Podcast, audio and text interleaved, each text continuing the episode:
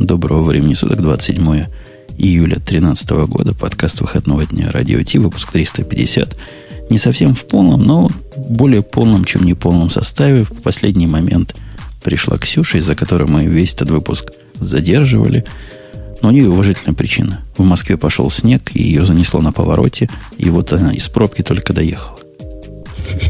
Ну, почти все так. Э, в Москве какое-то очень хреновое лето.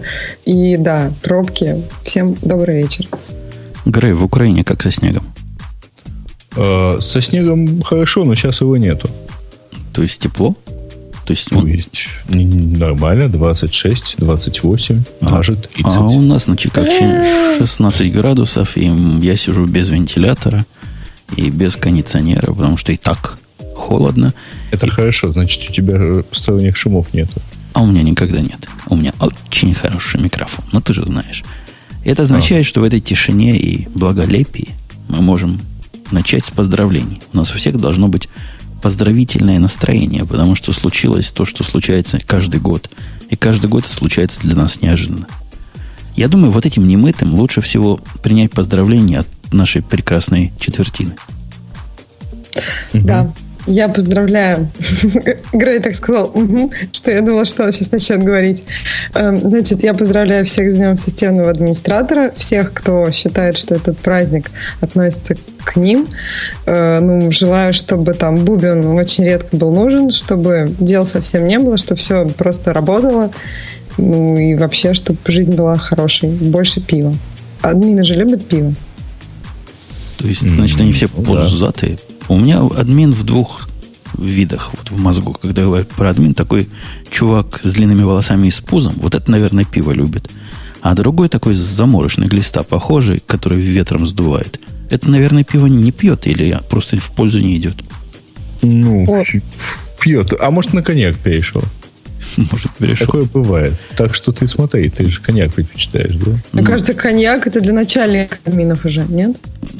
То, то, коньяк это то, что взятками дают. Ты перепутал админов с докторами. Те тоже, конечно, что-то протягивают, что-то чинят. Это вот они коньяк в основном. И то нет хорошей жизни, и то в основном вот этот, Спирт. как у вас армянский называется, этот напиток.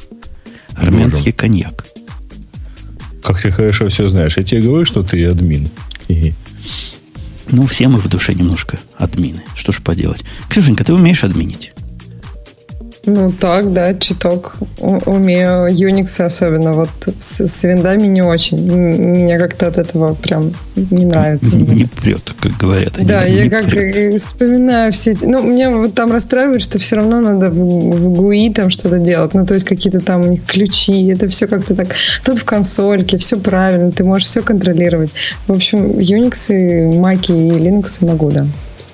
То есть, если надо мне какой-нибудь раутер запрограммировать. Ты сможешь для меня по хардверу VPN между Амазоном и Cisco Pixом поднять? Это, это в твоих? Ну, я этим никогда не занималась, но я думаю, что я нагуглю, в принципе, что-нибудь такое ну, интересное. Тебе кажется? Ну, я ставила... Нет, смотри, я, например, кажется? ставила э, Linux на Xsurf. Это достаточно такая непростая штука. Вот, но... Кто, кто, кто есть Xsurf? Это что такое? Это... Ну, это по сервер Apple, помнишь? Да, да, да, да. Там нет EFI вообще никак, и там очень много всего нужно было. Ну, в общем, в, на том моменте я поняла, что очень многое можно сделать с таким системным гуглением и исследованием проблем. Поэтому я думаю, если кто-то в этом мире настроил этот роутер, то если мне это будет надо, я тоже смогу это сделать. Ты, вот пусть придут к нам админы, а я призываю сегодня в эфир приходить наших слушателей. Для этого просто. Для а потом придется поднимать им веки, что ли? Для этого просто. Просто пинните меня, вот он в, в скайпике, и скажите, что кто такой, на какую тему, и мы вас пустим. Так вот, я после того, как сам настраивал по, по нужде, настраивал Cisco Pix, не помню какой, ну такой здоровый.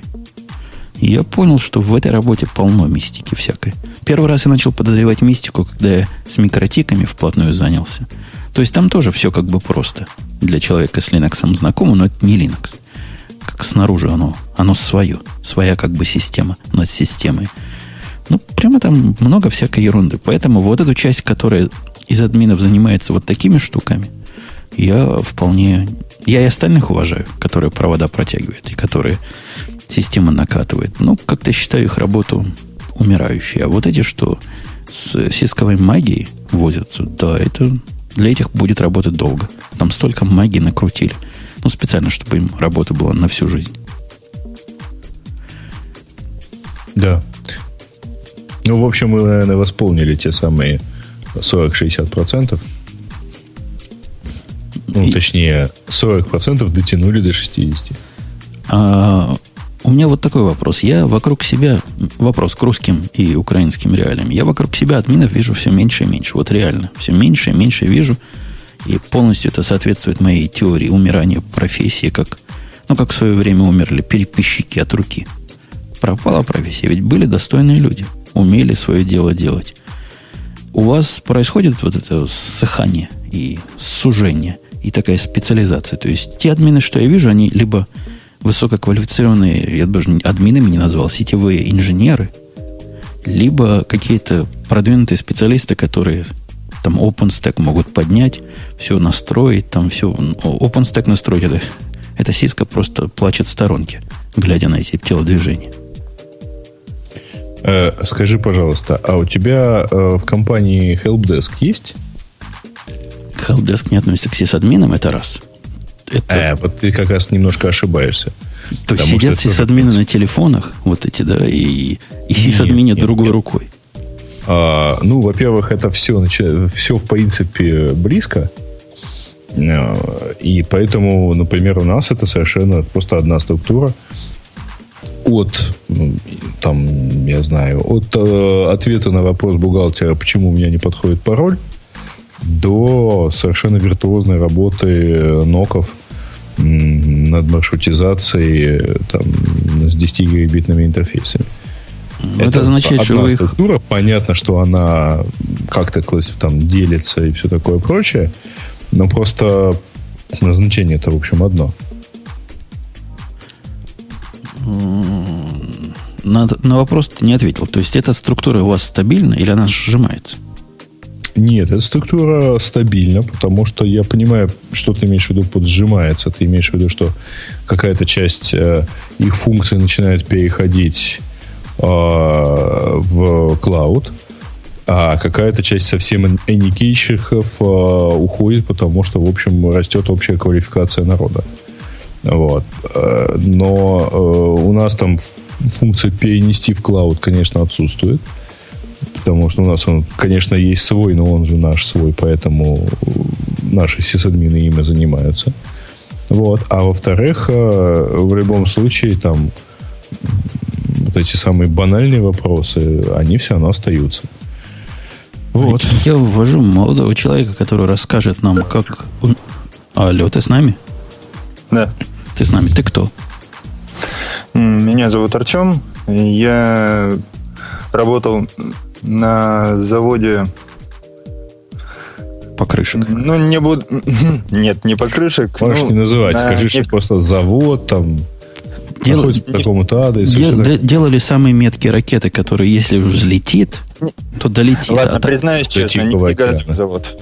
нефтегаз. То есть ты вот тот, который за развал буквально всех остальных отраслей отвечаешь, правильно? Все в нефтегаз ушло. Примерно, да. Так, и... Я не понял. А про что, э, про что рассказывать будем? Подожди, Грей, не перебивай человека. Ну, ты ведь пришел человек. Смело. Вот, да. Да, а ты сразу его про что?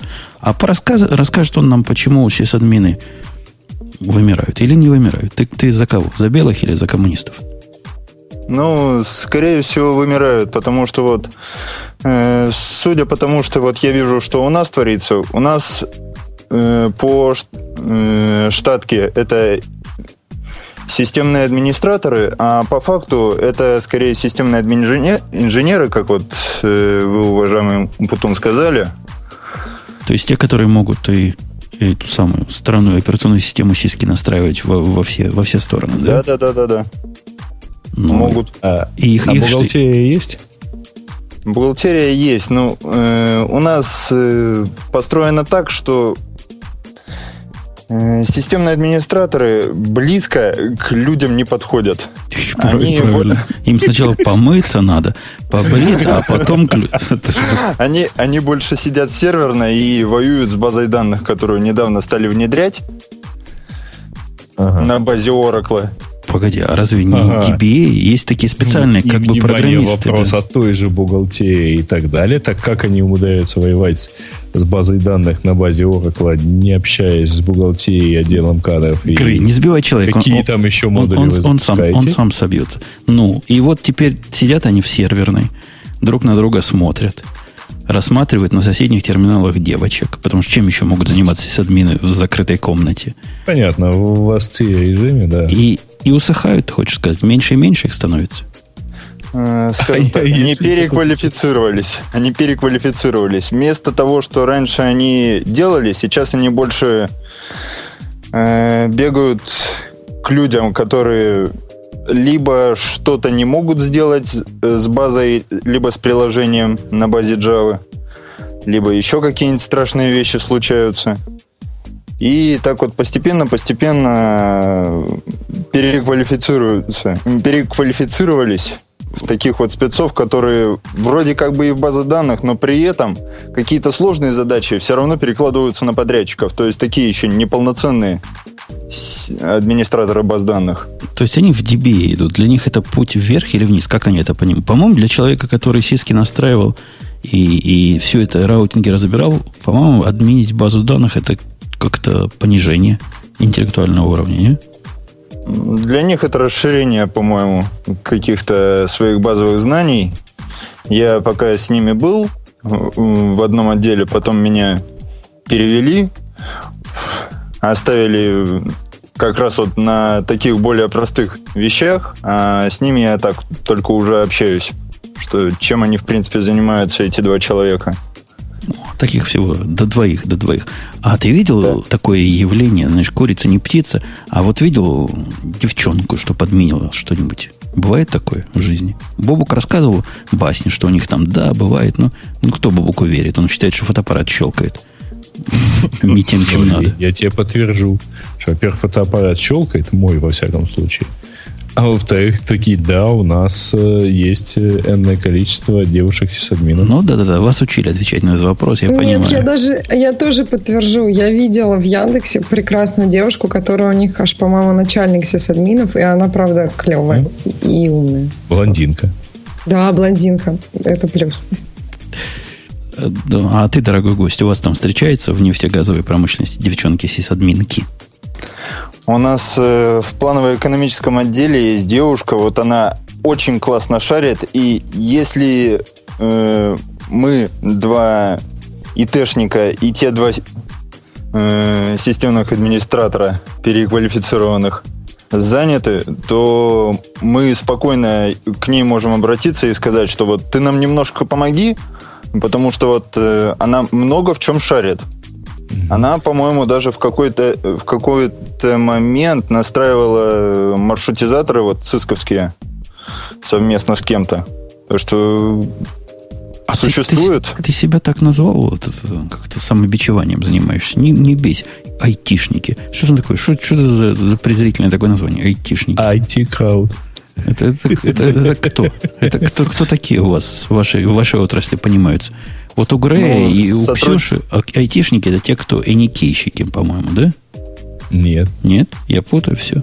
Что, ну... что, что за специальность такая, айтишники? Это у меня тут принтер не печатает, надо позвать айтишника. У нас сотрудник, э, у нас айтишниками называют сотрудников э, информа... Э, отдела информационных технологий. Ну, то есть, как, как у людей это инженер-программист. Да? У вас есть такая сетка тарифная? Инженер-программист, старший инженер-программист, очень старый инженер-программист. Ну, IT-person, я такого не, не знаю названия. У нас э, из троих э, всего лишь один инженер-программист, Поэтому вот как бы возможно он в какой-то момент повысит свою разрядность, но сам факт, что он один и он не сказать, что гениальный, но он шарит. Угу. То есть он, он даже институт закончил, а все остальные у вас айтишники после ПТУ. Нет, почему? У нас э, я единственный, кто не закончил институт из нашей банды. Ну, это я про, про ПТУ вспомнил, потому что в Советском Союзе вот тот, кто закончил техникум, это значит мастер. Ну, типа как айтишник. А mm. тот, кто закончил институт, тот в инженеры идет, понимаешь? А вас, смотрю, все прорабы. Ладно, понятно. Ну, замечательно. Мы поняли твою точку зрения. Живые бывают люди в этой области, и даже бывают из них девушки. Спасибо, что не, не испугался к нам прийти. У нас, видишь, не страшно. Мы совсем хорошие. Да? Ну да. Да. Спасибо. У нас еще один человек хотел бы к нам прийти, но как-то он хочет так странно, что меня не добавил. Ну, давай я его попробую все равно внести. Может, получится до него дозвониться. А у нас в чате был хороший вопрос, вот где грань между сисадмином и аникейщиком. О, да, Гость. привет. Да, Александр, Алло. подожди, ты нас слышишь? Раз, раз, раз, два, три, да, четыре. слышу. Слышишь. Дадим Ксюше мысль досказать, как порядочный джентльмен, а потом я тебя спрошу за самое все. Говори, Хорошо. Ксюша. Ну вот можно у гостей спросить, где грань между сисадмином и аникейщиком, если гость э, относится как-то к админу. К одному из них. Да. Меня слышно, да? Да. да. Алло, здравствуйте. Э, я работаю, просто обо мне, я работаю в ЦЕРНе, в Швейцарии, сейчас на работе. Я могу разделить, у нас эникейщики разделяются сисадмины и эникейщики. Эникейщики — это Э, кто обслуживает компьютеры, а сисадмины вот, обслуживают эксперимент на, в ЦЕРНе, вот большой андронном коллайдере.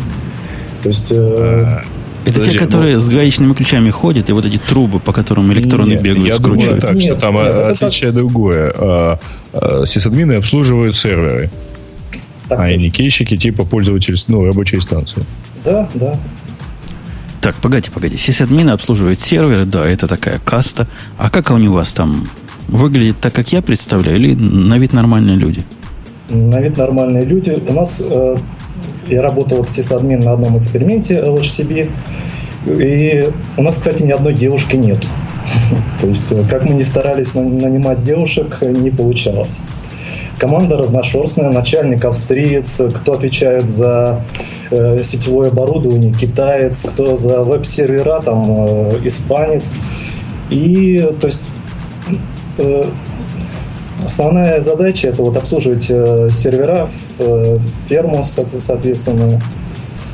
И Погоди, погоди. Вот это общее слово. Про, про то, что обслуживать сервера, э, системные администраторы как бы этим занимаются по своей тарифной сетке, я понимаю. Что это означает? Что значит обслуживать сервера?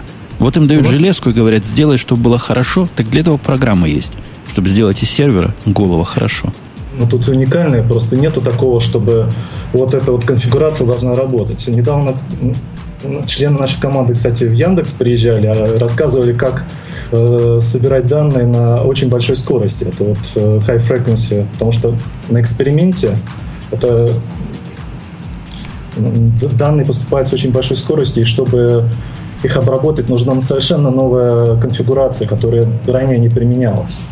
И, соответственно, необходимо найти те решения, которые будут уникальны именно для данного оборудования, для данного эксперимента.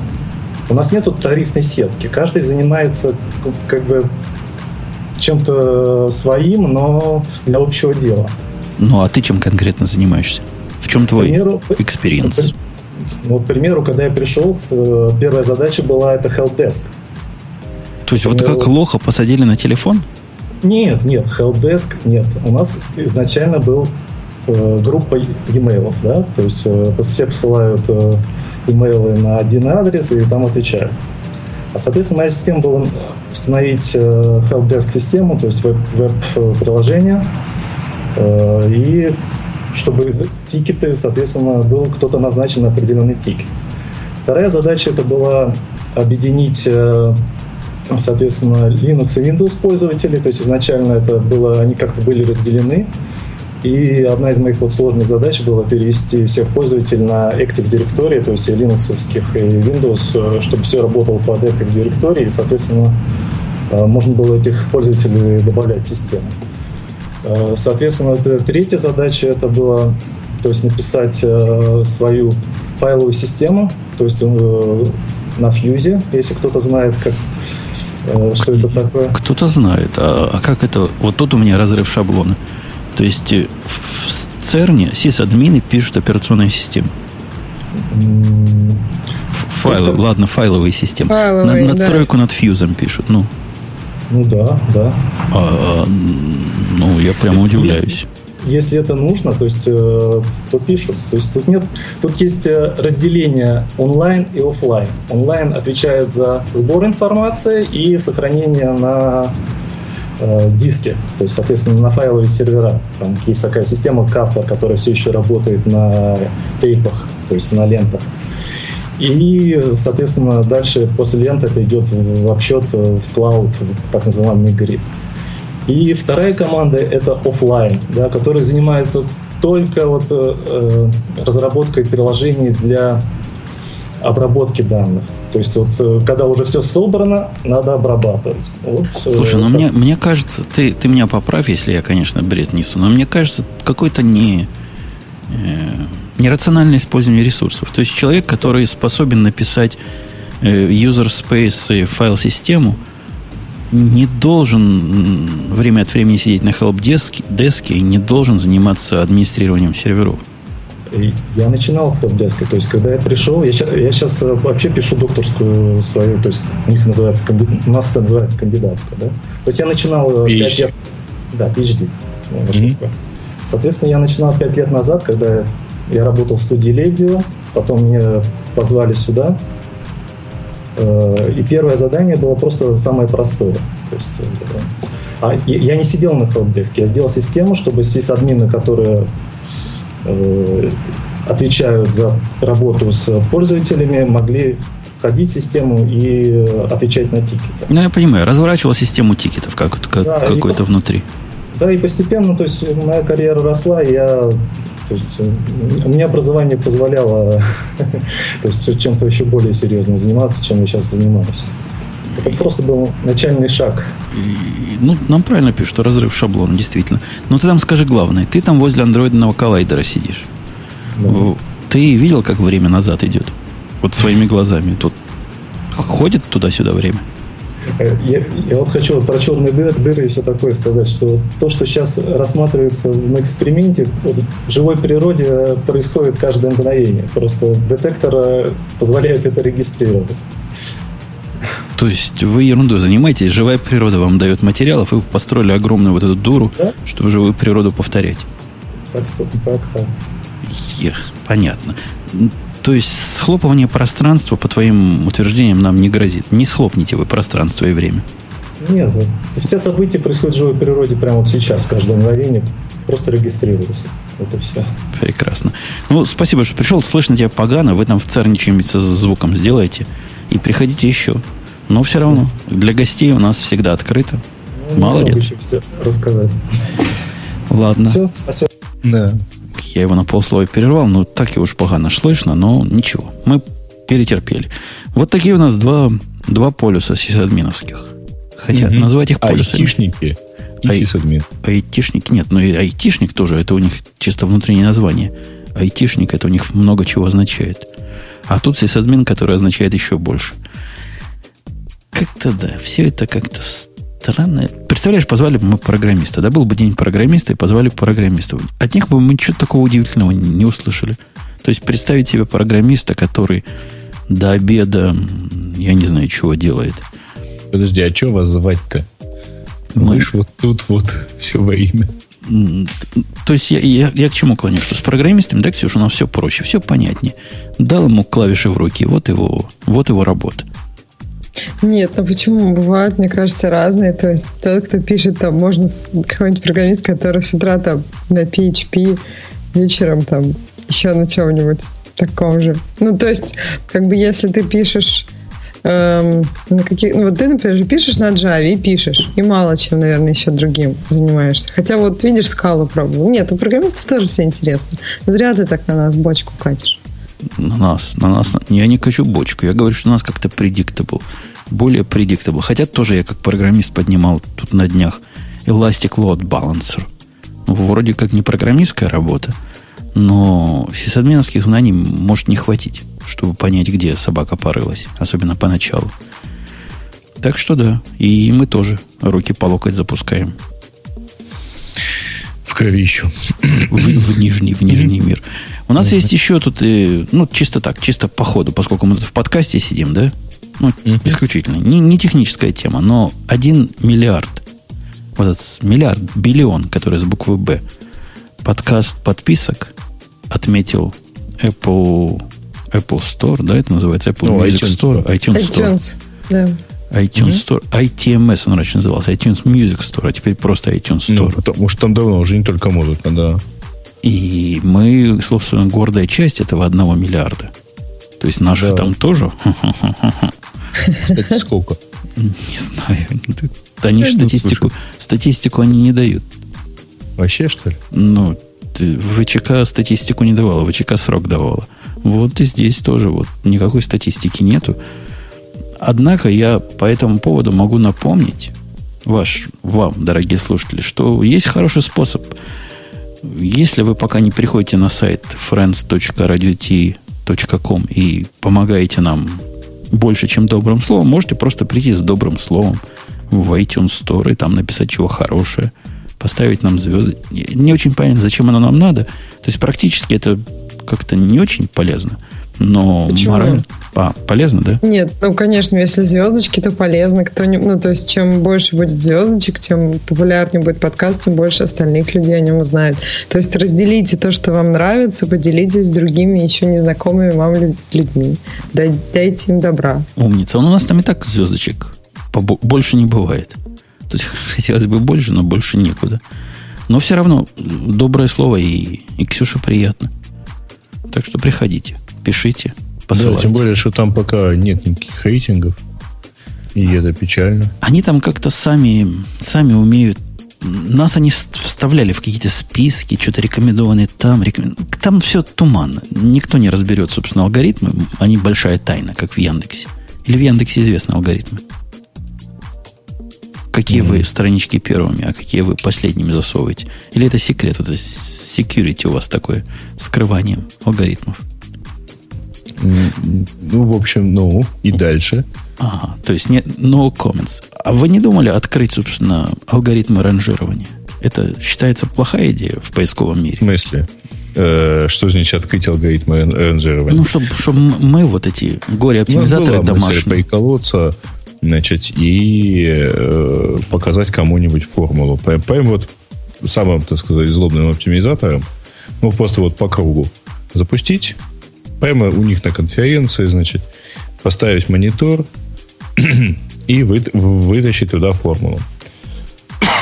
Ксюшенька, согласись, у них какая-то область то ли убогая, то ли просто недоработанная. Ну, представь себе другую область, например, там алгоритмы шифрования, да? Которые бы держались, держали свою стойкость из-за того, что никто не знает, как оно там внутри устроено. И что там они внутри решают. Мы бы с тобой смеялись, как программисты над этим, правильно? Что это такое, сказали бы мы. Ну вот да, магия, она никого еще до добра не доводила. Это как-то странно. То, что держится в секрете, ведь может стать явным очень просто и легко. А, тут понимаете, в чем дело? Я же вот не зря сказал, что у нас была даже такая мысль. Нам, а, мы не сделали это по одной простой причине. А, Оно скучно. Значит, потому что а, формула по состоянию на два года назад а, это было примерно 20 э, тысяч строк на C.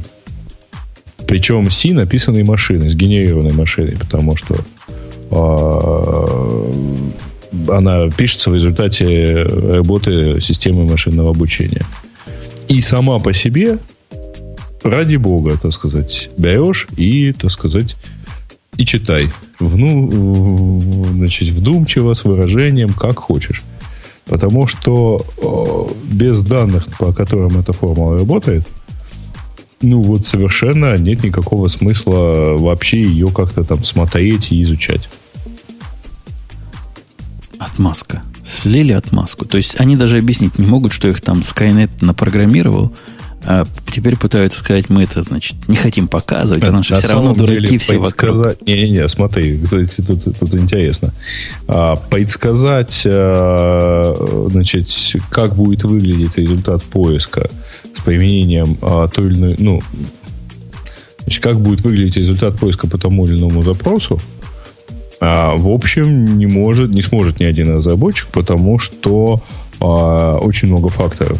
И как система их учтет, это будет понятно тогда, когда она их учтет, и там будет что-нибудь очевидно плохо, и мы значит, начнем смотреть, почему так. Ну так вы выложите это на GitHub. Пусть весь народ смотрит вместе с вами, почему так и почему не так. А Сама нет по же, себе вы боитесь. Вы, обучаете, вы нейронную сеть выложите туда, которая а, обучается. Сама по себе система не имеет смысла. Ну, сама по себе формула одна отдельно. Ну, понятно, нужно, ей, дан, ей данные нужны, да, по которым нужно, она учится. Ей нужно гораздо больше данных. Нет, во-первых, а, итоговой формуле нужно громадное количество данных, с которыми она работает. Ну, вот все это такое... Ксюшенька, ну, Ксюшенька, ты знаешь про модели, модели опций? Не уверен, что ты имеешь в виду. Ну, я имею в виду, что такое опции, ты представляешь себе, да? Опции на ценные бумаги, например. Ну, опции на что угодно а, могут опционы. быть. Ну, по-русски это, по-моему, опционы все-таки, а не опции. Ну да, возможно. Ну, options, по-английски это те же options. Да, да. по-английски options, по-русски опционы. Во. И вот эти, с этими опциями есть ряд методов, условно можно их назвать математическими, чтобы предсказать непредсказуемое. Но никто эти методы, по большому счету, вот это почти фундаментальная наука в этом финансовом мире. И бери, не хочу, реализуй свою, типа, свое, свою модель на основе этого. Там самое главное, как Грей говорит, параметр правильно засунуть в эту модель. Но, тем не менее, модели открыты, модели бери, не хочу. Самые известные модели. Наверняка у разных хитрецов есть и свои модели. Я сейчас над своей работаю, тоже такой модель прям вообще Разухабистая?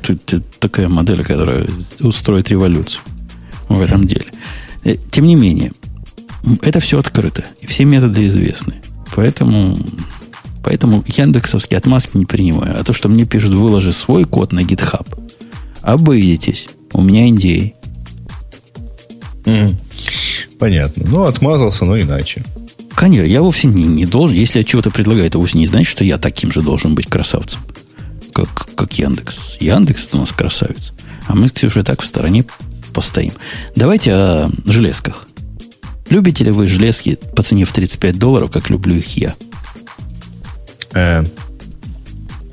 Ну, конечно, да. Но про твою железку мы знаем, а все железки делают разные, поэтому степень любви к этим железкам пропорциональна тому, что они делают. Не, любая железка, которая стоит 35 долларов, сразу вызывает у меня умиление и любопытство и желание это пощупать. Потому что видно, что люди старались, видно, что пытались это сделать для народных масс. И я не могу этого желания не поддержать. Особенно, если оно в корпусе все еще. И особенно, если оно в руках не разваливается. Если включил оно как бы работает. И при этом 35 долларов. Так, ну это ж неизвестно пока, разваливается ли оно в руках, включил ли работает. Мы, что... мы, мы про что говорим? Ты намекни нашим слушателям, которые в танке были всю неделю. А, в танке. Ну, в общем, на прошлой неделе Google выпустил замечательную штуковину, которая называется Chromecast или Chromecast. Chromecast. Chromecast, да. А, ну, это такая очень похожа размером и видом на флешку. Она, ее можно воткнуть в телевизор, и телевизор сможет принимать некие сигналы от вашего телефона. То есть AirPlay, но не Apple, но не от Apple, а от Google. Аля. Грей, хочешь поправить предыдущего оратора? Или ты тоже не в курсе, что он на самом деле делает?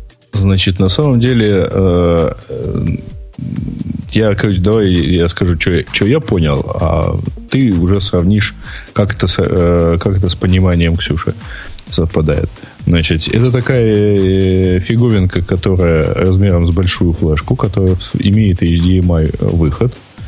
Вот, вставляется в HDMI вход телевизора, а включается по... Э, ей нужно питание по микро-USB. Вот. И внутри нее такой на базе андроида, нет, не помню, на базе Chrome по-моему, у нее мультимедийный плеер. А она умеет только стримить. Она ни, ничего на себе хранить не может. Вот. Управляется с любого андроида или хромбука. Вот. Срав... Давайте, давайте пойдем по более детальному обзору. Собственно, чего мы имеем с гуся – кроме шкварок. Эта штука теоретически подключается к HDMI и по нему в теории может брать питание. На практике я, по-моему, ни одного отчета не видел, чтобы у кого-то был совместимый по питанию телевизор, чтобы эта штука работала. Поэтому на практике надо к нему еще блок питания подключить с заднего конца. Там, по-моему, микро-USB, чтобы, да, чтобы да, все да, это да. взлетело. Хотя в теории можно, наверное, найти его такого, чтобы питался и без. Вот, это раз. Во-вторых, оно поддерживает работу с пультика, в том числе там вот этот протокол через HDMI, не помню, как он называется, C чего-то, который А, многие... C, ты знаешь, да? CEC, да. Да, с- вот этот самый протокол. Мгм. То есть в теории можно управлять этой штукой обычным пультом от вашего телевизора. Для этого, собственно, и сделана поддержка протокола. Теперь, как она работает? Ксюша, это к AirPlay относится примерно так же, как, Никак. как я к балеринам. Нет, Не, но не, это подождите. для К AirPlay пользователей. оно не Как- относится. Как, Оно- Ну, оно никак не относится. Имеется в виду, что, что пользователю можно объяснить вот через такие аналогии. То есть, если ему уже знакомо, что вот ты, например, со своего айфона стримишь себе на телевизор посредством, ну, все это идет через Apple TV, то тут вот ты эту флешечку берешь замечательную, и все у тебя почти так же, если ты используешь YouTube. Все так, да не так. Не-не-не, подождите.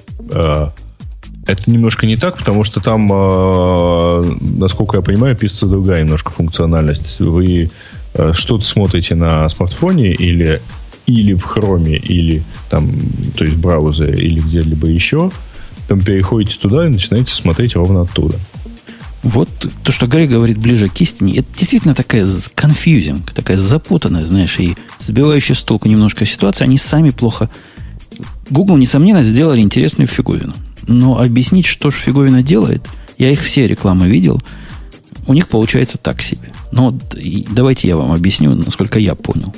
Штука эта вовсе не стримает с вашего таблета вообще ничего. Она про ваши таблеты знает только команду управления.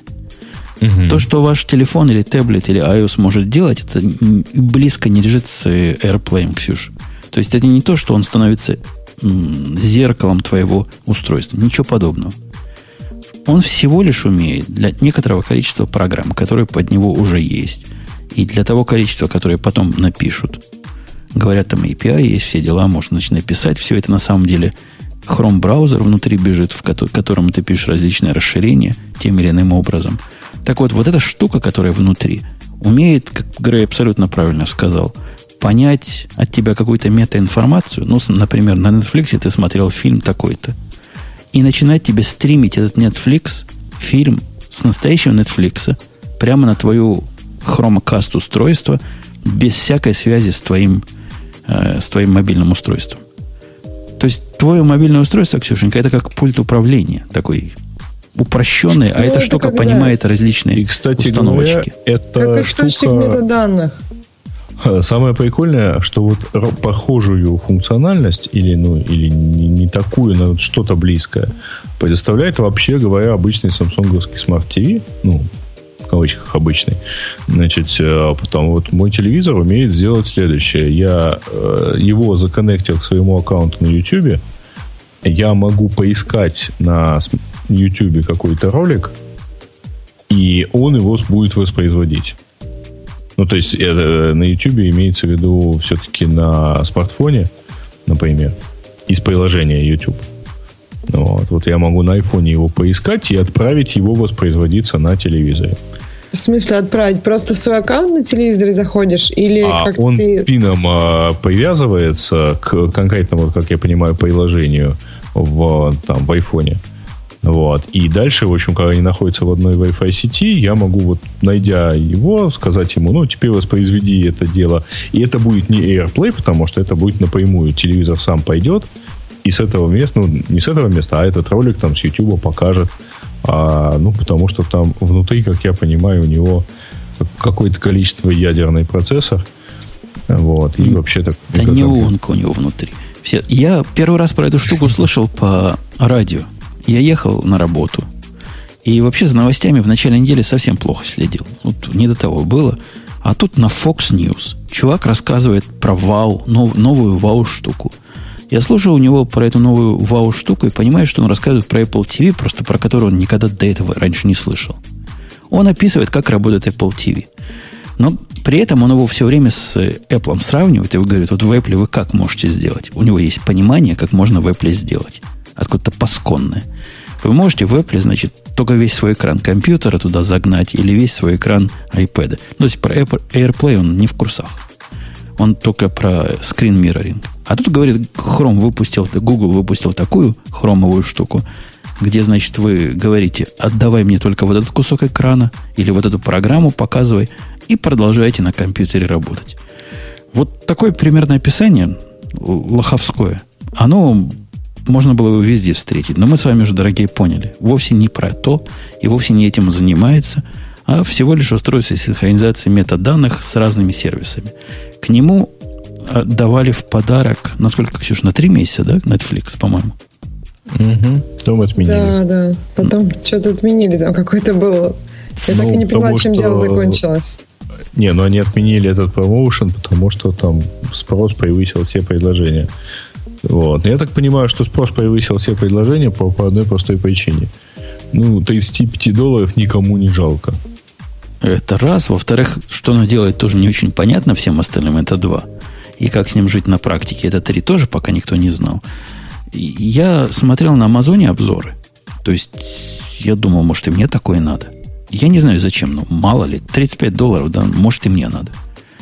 Mm-hmm. И в обзорах вот явные положительные описания, подробные, как оно работает, были от инженеров Гугла. То есть они туда ходят, видимо, по работе и пишут свои обзоры. Они не скрывают, что это заказные, что это, значит, изнутри идут. Но народ в массе вообще не понимает, чего они купили. Говорят, крутая штука, но что ж она делает такое? Netflix, да. Netflix понятно. А что она еще может делать, непонятно. За 24 часа его, да, все, все, все закончилось. Закончили этот промоушен, продали их больше, чем планировали. Мало того, что с Netflix не продают, они их вообще никак не продают. То есть все, все вышли. На складе все закончились. Что тоже не, не говорит хорошо о их предусмотрительности. Вы делаете такой пай, пай за 35 долларов только в корпусе – и пишут люди, хакеры пишут, что он очень хэк, хэккабл. То есть там можно и накрутить потом еще чего, в его внутренний браузер добавить. Всякого разного. И вот мало сделали. То они должны просто склады все завалить этим хромокастом. Я себе обязательно такой куплю. Он мне не нужен, но я куплю, потому что очень любопытная штука. И весьма нестандартная концепция такого. Какая-то расплывчатая пока концепция, как мы поняли – с вами, но я надеюсь, она как-то устаканится. И что-то в этом, что-то в этом, несомненно, есть. Такой очень-очень тонкий терминал. Ну, совсем тонкий, еще тоньше, чем даже AirPlay. Еще меньше умеющий, но потенциально любопытная. Любопытно. Не распробовал. Кажется, это вообще такая, получается, э, штука, которая дает интернет вашему телевизору, если в телевизоре его нет. Ну, что он, она, ну, просто она браузер, да? То есть подключаешь и получаешь браузер и не, некоторые сервисы, с которым вроде как есть ну, какая-то связь. Ну да, она же не с Chrome да. называется, Chromecast. Там, да, да, да, то есть это браузер к вашему телевизору, если у вас на телевизоре его не было. Ну, в принципе, наверное, много телевизоров, в которых нет браузера. Если ты купил, там не хочешь его менять, это очень удобно. Ну и альтернативы. Подумайте, какие. Вот простой способ. Если пози- позиционировать эту штуку как Netflix, чисто Netflix устройство, ну, плюс YouTube в подарок, да, то это уже вещь. Потому что Netflix поднять на XBMC, на каком-нибудь Pi, это еще, еще то занятие. На Apple TV он, конечно, есть в комплекте, но он стоит же 100 долларов, а не 35. То есть даже вот такая позиция, у нас есть Netflix, плюс еще чего-то, уже вполне по себе продавабельная штука. Странно, что Netflix сам такой не выпускает за такие копейки. Вполне могли бы себе позволить. Ну, короче, Google молодцы. Я, я их хвалю и поглаживаю. Не ожидал. Ну, там, на самом деле, по сравнению с Apple TV, у них есть один большой недостаток. А что они, в принципе, там, если, если у них есть какой-то буфер, то это все, что они хранят на себе. То есть это устройство банально, э, ну там... Труба. Труба в интернет. Ну да. А зачем, да, хранить что-то? Даже те же фоточки ты можешь показать их с. Ты, в А если ты принципе, хочешь... Подожди, вот ты смотрел, смотрел, что-то не увидел, ты хочешь на 5 минут назад перемотать фильм. Но это сервис должен поддерживать, Ну, если уж сервис- да, ну как на. Ютубе, ты почему не можешь пере- ну, посмотреть на- назад ролик отмотать? Можешь. Люди на А. практике пишут, что вот с этой буферизацией у них действительно проблема есть. То есть иногда оно не успевает, иногда рас- рассинхронизация звука происходит. Не, Ну, вс- правильно, не потому все, что не оно идет там. в сеть, и, то есть оно само ничего на себе не хранит. Apple TV, он все-таки выдергивает к себе, и дальше ты вот уж что скачалось, ты точно можешь поэтому гулять в разные стороны. Но это тоже в стриминговых сервисах. Вот если ты XBMC и стримишь чего-то себе, какой-то сервис, то там кеширование чисто техническая функция, и в нем ходить туда-сюда, ну, там совсем мало этого кэша. Он не для того сделан, он для того, чтобы сгладить паузы между, между падением производительности сети, а вот не для того, чтобы ходить взад. Чтобы ходить назад, для этого сервис должен поддерживать перемотку назад. Мгм. Ну, ты представляешь, если фильм 1080p, который идет, сколько же надо хранить на этом несчастном Apple TV? Там и хранить столько не на чем. Нет, они не хранят это все для всех фильмов, но когда он тянет, то он этот буфер все равно держит на себе. Да, ну буфер, мере, буфер там крохотный. Я обратил внимание недавно, что не помню, что я с Apple TV своим хакнутым делал. Как-то на нем место закончилось. Там места мало внутри, куда может писать вот этот самый буфер. Памяти там еще меньше. И даже с этим малым количеством места, там почти ноль было свободных, все практически работало. То есть для него буферизация это вопрос опциональный, для XBMC я имею в виду, и бе- бегущим на Apple TV. И есть хорошо, нет, ну, как-то и так. Как-то и так полетим. Да. А, ну что, в общем, почему бы не взять за 35 долларов, да? То надо, надо, надо брать. Ксюшенька, берем, как появится в продаже. Ну, если телевизор еще надо. Если у вас есть телевизор, как Ну, да, у нас есть телевизоры. Вот да. Женя, А если у вас я нет телевизора, говоря, то можно мы- не брать. в данном У случае. меня 4. Правда, воткнуть можно только в, в два. Нет, в один. Да. В одном Два. только HDMI есть. Ты знаешь, у меня три. Ну, На в общем, HDMI есть на во всех. Штуки 4. А браузеры какой-нибудь Google Smart... О, Smart- вру, у меня 4 штуки, да. Вот. А, Не, у меня в основном Samsung, и да, это Smart TV, поэтому там какие-то свои браузеры, э, Smart Hub и так далее. Очень интересно наблю- наблюдать. Я оставлю без комментария смелое утверждение, что Full HD умирает, а в самом деле Ultra HD рулит. Давайте перейдем к мини-телевизионным темам. И вот... А э, давай не отходить далеко от, от Гугла. Я не знаю, куда ты сейчас хочешь пере- перейти. Потому что они же не только эту фигуринку пред- представили. А ты хочешь сказать, что они еще какой-то убийцу iPad mini представили? Ты про это намекаешь? Ты знаешь, вот это, пожалуй, было... Да, я намекаю на Nexus 7, который новый. А, я ни разу не услышал нигде, что это типа убийца iPad mini. Это просто такая правильная очередная, э, как бы так сказать, ну, модификация. В принципе, неплохого планшета. То есть, погоди, Ну. погоди, неплохой. То есть, ты говоришь в одном предложении Asus и неплохой планшет. Ты берешь вот эти слова себе в рот.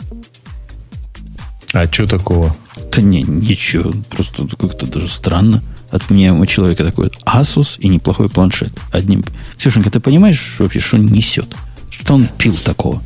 Нет, но Nexus они достаточно неплохие получались, в общем-то, ну, все, потому что Google как-то, хотя бы как-то контролирует, понимаешь? Видимо, если даже Asus, но контролировать, то пол- получится, наверное, что-то неплохое. Ну, хотя бы можно в это как-то поверить. Подождите. Вы видите ту же картинку, что вижу я?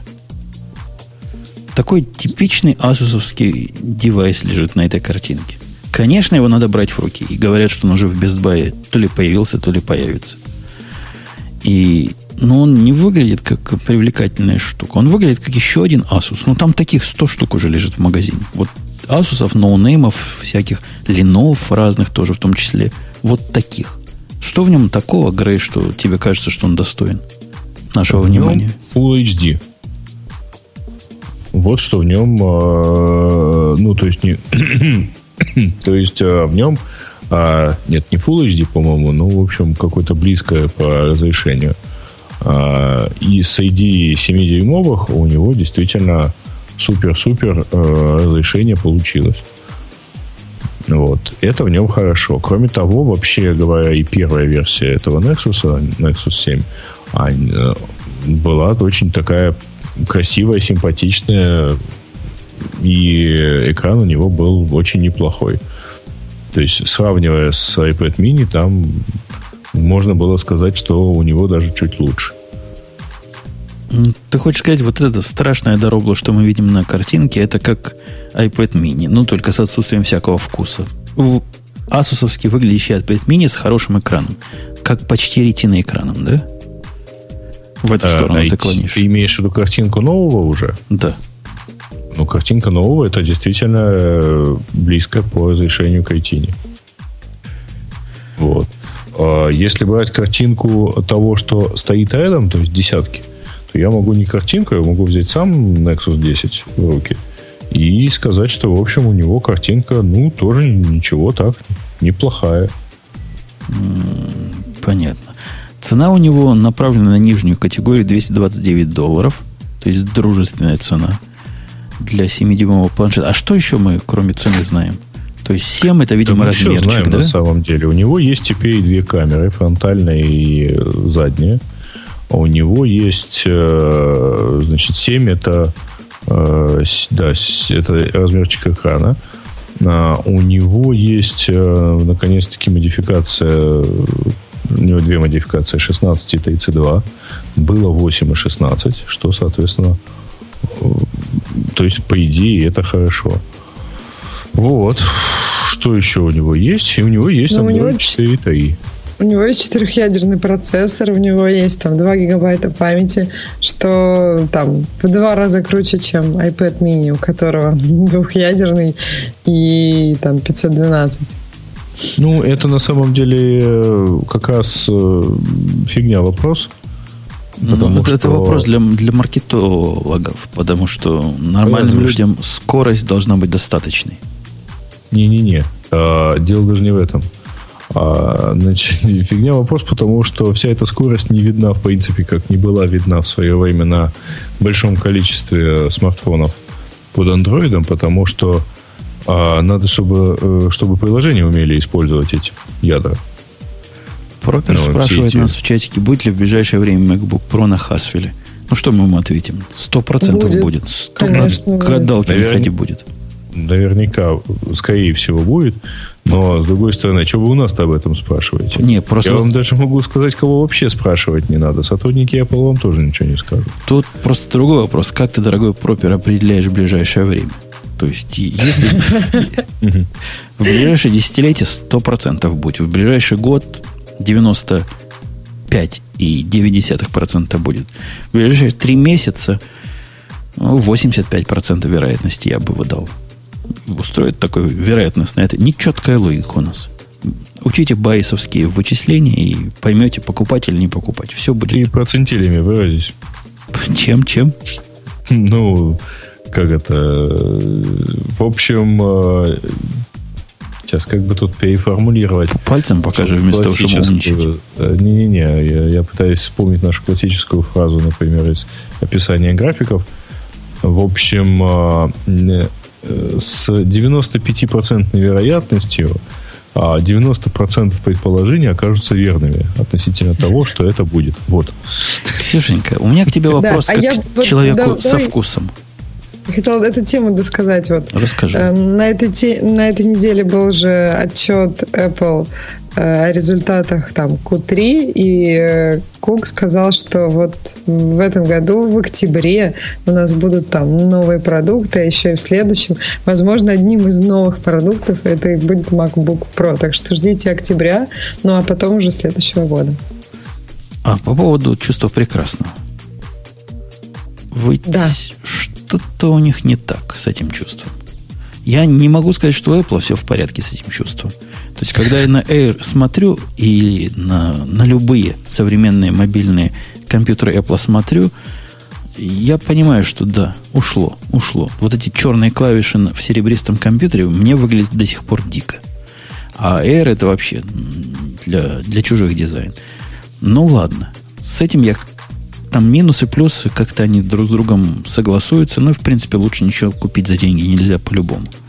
Но здесь, если за чуть более дорогие деньги ты можешь купить нечто, что не противно взять в руки, зачем ты будешь этот Asus, Asus покупать? Ну, если с чувством прекрасного, как бы у всех по-разному с чувством прекрасного. Кому-то вполне нормально этот Asus. Ну, и вообще, когда я разговариваю с людьми, которые выбирают Android, они все обычно ну, долго говорят, ну вот, ничего хорошего на Android нет. И Nexus это действительно для них отдушина, потому что, ну, например, там приходят апдейты на него сразу же. Это, это приятно. Вот Nexus в, в плане телефонов и в плане планшетов, в общем-то, тоже. Поэтому, ну, если ты просто не любишь Apple и хочешь Android, то это, наверное, самый неплохой Android. А я вам рассказывал басню про то, как ко мне приходил на днях интервьюируется чувак, которого я спросил главный вопрос. Рассказывал, рассказывал. Он сказал, что все, все хороши. Все хороши. Вот, вот, да. Так, так, так примерно так же отвечаешь, Ксюша. И, Нет, и, и Asus тебе хорош для определенной аудитории. И это тебе хорошо, и Вася прав, и... и... Надо сказать, а, они просто вообще без вкусицы, ничего не понимают. В руки взять нельзя, пусть выкинут их, да, и берут iPad mini и понимают, что есть правда хорошо. Именно так и надо сказать. И не, не бояться, не бояться вот этих кривотолков. А боишься кривотолков, как говорит Бобук, не ходи в нижний интернет. Так я не хожу. Мне Бобок сказал не ходить, я больше не хожу. А я тебе передам, когда про тебя какую-нибудь приятность напишут вдруг там. Что Ой, давно, давно, кстати, не было. Я, я намекаю. Да, так я, я не хожу, видишь, я Так культурная. вот вы, вы, вы туда напишите приятность, я ей передам. А гадость напишите, я промолчу. Так что зря, зря стараться будете. А Грею обязательно передам гадость. Обязательно. А я и так могу почитать. А это, это половое неравенство. Мы, мы его всячески приветствуем. А харасмент? Именно он. Нет. Он и есть. Нет, будем, будем, будем, да, будем, будем. Всегда. Так, у нас, давайте, знаете, какую тему тронем? Какую Подожди, тему а Android 4.3? Мы так плавно типа начали к нему переходить, потом съехали на Apple. Мы переходили разве к Android, мы к Nexus 7 переходили. А про 4.3... Ну, на Nexus 7 на новый Android. И этот новый Android сейчас начнет раскатываться, начинает раскатываться на вот те самые предыдущие Nexus. Вот. И там какое-то не очень большое количество вещей.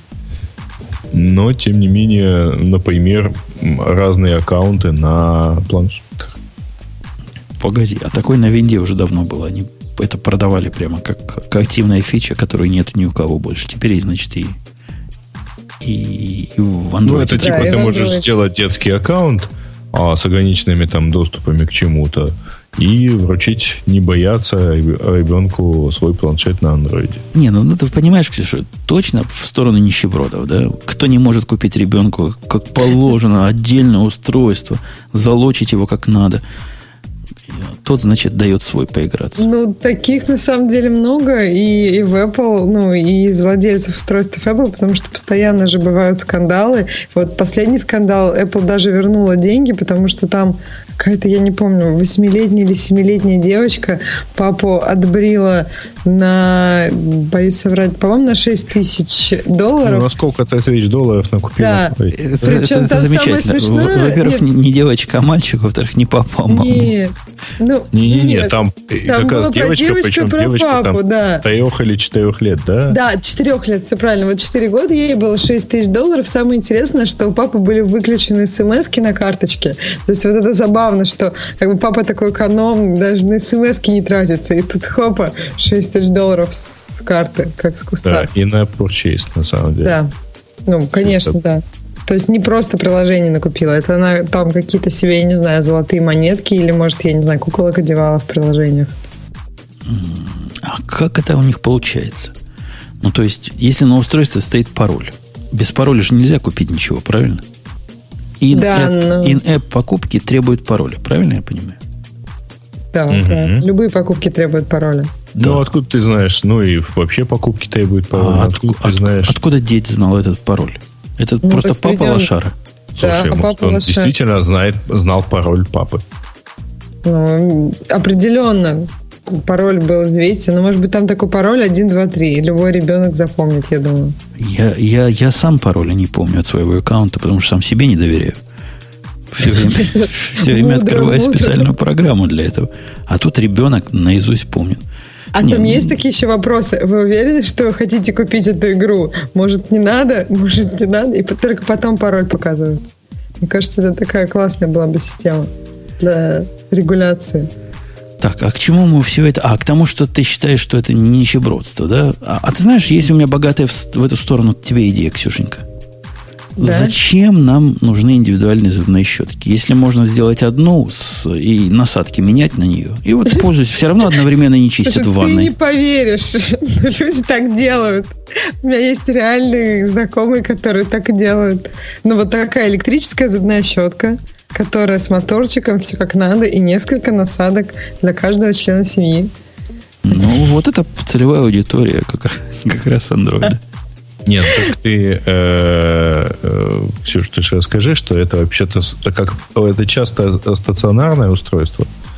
Вот. Моторчик, соответственно, один вообще на всех. А часто там еще этот, как он называется, арашатор или, или как-то как еще. Нет, нет, нет, это не про устройство, это просто вот такая электрическая зубная щетка, но неохота покупать две. Э, и покупают одну из двух, и потом меняют насадочки. Ну, на самом деле, на мой взгляд... Подожди, насадочки обычно меняют и обычные люди. Как даже если живут совсем одни. Ну, ну потому что они... зубная щетка через какое-то время ее надо выбросить. Ну, а это два раза в день. Ну, то есть, как бы человек номер один заходит, чистят человек номер два и так далее. Ну, вот, да, да. Тебе в чатике говорят, зачем же три щетки покупать? Зачем нам покупать iPad на каждую? Можно одну. Вообще у меня в щетке такого нет. То есть в той электрической щетке, что я пользуюсь, даже батарейку заменить нельзя, если, если ты не особо продвинут технический гик. А просто выбрасываешь, такую же новую электрическую покупаешь. А она не заряжается? Нет, не, не принято. Ее, а, ее хватает на время жизни щетины. Зачем? Ну, то есть ее положено раз там, не помню во сколько менять. Она как раз к тому времени закончится, но выбрасываешь, новую покупаешь. Не, не знаю. Вот я, насколько вижу, распространены такие, которые заряжаются. То есть ты ставишь их там несколько раз в неделю заряжаться. Ну, прям вот зарядка такая бесконтактная, то есть удобная, в ванной может вполне стоять. Это какой-то овер-инжиниринг. Если можно с батарейкой сделать нормальную щетку, которая... Ну, она типа нормальная, потому что у нее сам доктор порекомендовал в свое время по зубам. Мы это знаем, что им отстегивают производители щеток. Ну, одноразовая, мне кажется, в этом смысле гораздо более адекватно, а уж многопользовательская одноразовая. Это, это, это вам в Android. Вам в iOS не подходит. А по поводу, ты... давайте гадость по поводу Apple скажем. Ксюша, ты можешь сказать, ты же разработчик. О, да, я Ты просто плакала? всю неделю, я просто, я не знаю, плакала, кидала в них дротики. И, и до сих пор, кстати, до сих пор они, в общем-то, не открыли все. Но обо всем по порядку. В общем, в четверг, в прошлый, то есть уже дней, наверное, 9 назад, э, э, вдруг внезапно, без объявления войны, э, девелопер Apple.com закрылся, и они говорят, вот там по техническим причинам скоро будем. Но скоро, нет, скоро они не были. Дальше началась детективная история. На многих сайтах было опубликовано признание некого Ибрагима э, турка, который сказал, что вот он хакнул девелоперский портал, э, вытащил там данные 73 аккаунтов и отправился в это в Apple. А, и забил им 13 багов по его мнению, ну, по, по его рассуждениям. Вот. И он говорит, сразу после того, как я это все отправил, буквально через там какое-то очень короткое время, Apple закрыла портал. Насколько э, истинно его признание, в общем-то, пока непонятно, потому что никаких официальных заявлений от Apple на эту тему не было. Apple э, где-то через несколько дней, по-моему, в воскресенье, вот в четверг они закрылись, в воскресенье они разослали всем письмо, что вот такое дело нас хакнули, мы сейчас, еще там очень забавно, мы сейчас проапдейтим все наше, там, весь наш софт на серверах, э, перепишем там все, что можем переписать, и вообще ваши данные, э, мы надеемся, вроде как не утекли. И вот до сих пор, вот и совсем недавно, вот сегодня ночью, они открыли большинство сервисов.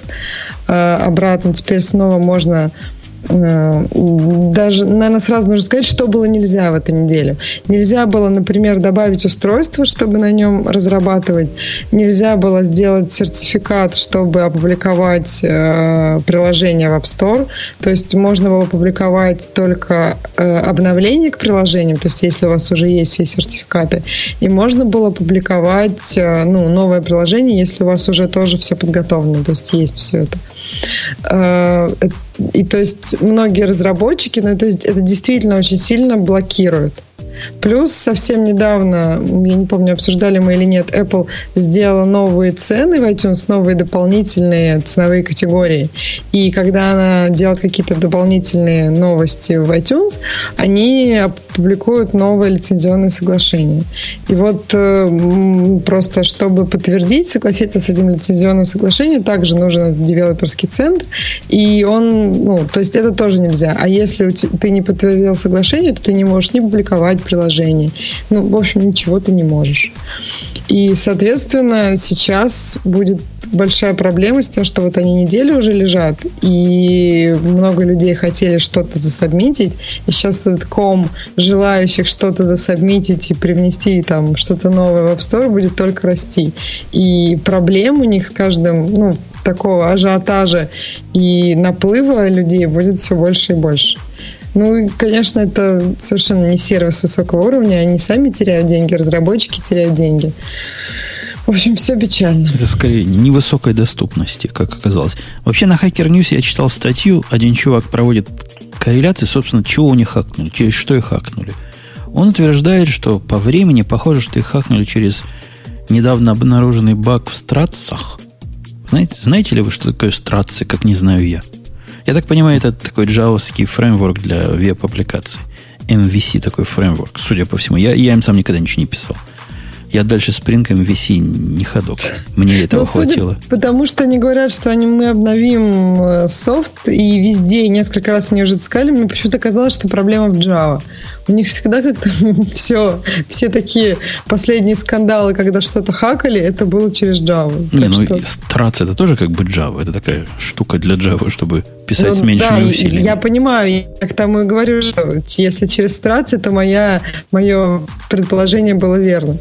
Но вот чувака, который от меня не взяли к себе работать, который мало чего рассказывает, и даже то, что рассказывает, я не могу вам повторить, у них там прямо вокруг Java много фронтенда крутится. Ну, то есть бэкенда для, для веба, я имею в виду. Я уж не знаю, что там фронтенд, на чем они пишут. Он далек от них. Да, от JavaScript разных. Но сзади, да, там Java бегает, и, видимо, также не подвержены всяким проблемам, какие ну, бывает, бывает. Хотя неделю на реакцию вот... Нет, неделю, наверное, на... Нет. То есть как раз... просто предпочли закрыть и за... починить все. Я понимаю, да, реакция неделю, была неделю, очень быстрая. Неделю вот проверять, хорошо. неделю проверять, что вы все закрыли, это не еще больше параноики, чем я, когда тут комьюнити стоит и обливает их помоями в это время. Нет, ну, то, что они параноики, по-моему, давно было известно, потому что у них достаточно долгий цикл обновлений. Например, когда ну, с бетами, с проверкой iOS, у них там точно не меньше 10 дней, потому что ну, было уже несколько раз замечено, что когда там находится какой-то критический супербаг или там хак, они это фиксят там примерно не через 10 выходит новая версия. Во, То есть они проверяют... спрашивает, когда же закопают Java.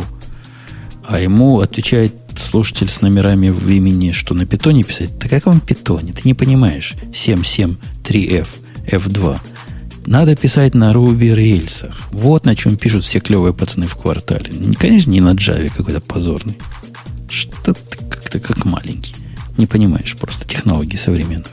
Закопать Java. Закопать. Ты что, будем закапывать? Нет, я бы это с удовольствием. Но я не вижу сейчас реальных предпосылок для закапывания Java и чтобы это где-то сейчас происходило. По-моему, ее как-то активно культивируют сейчас. Кто?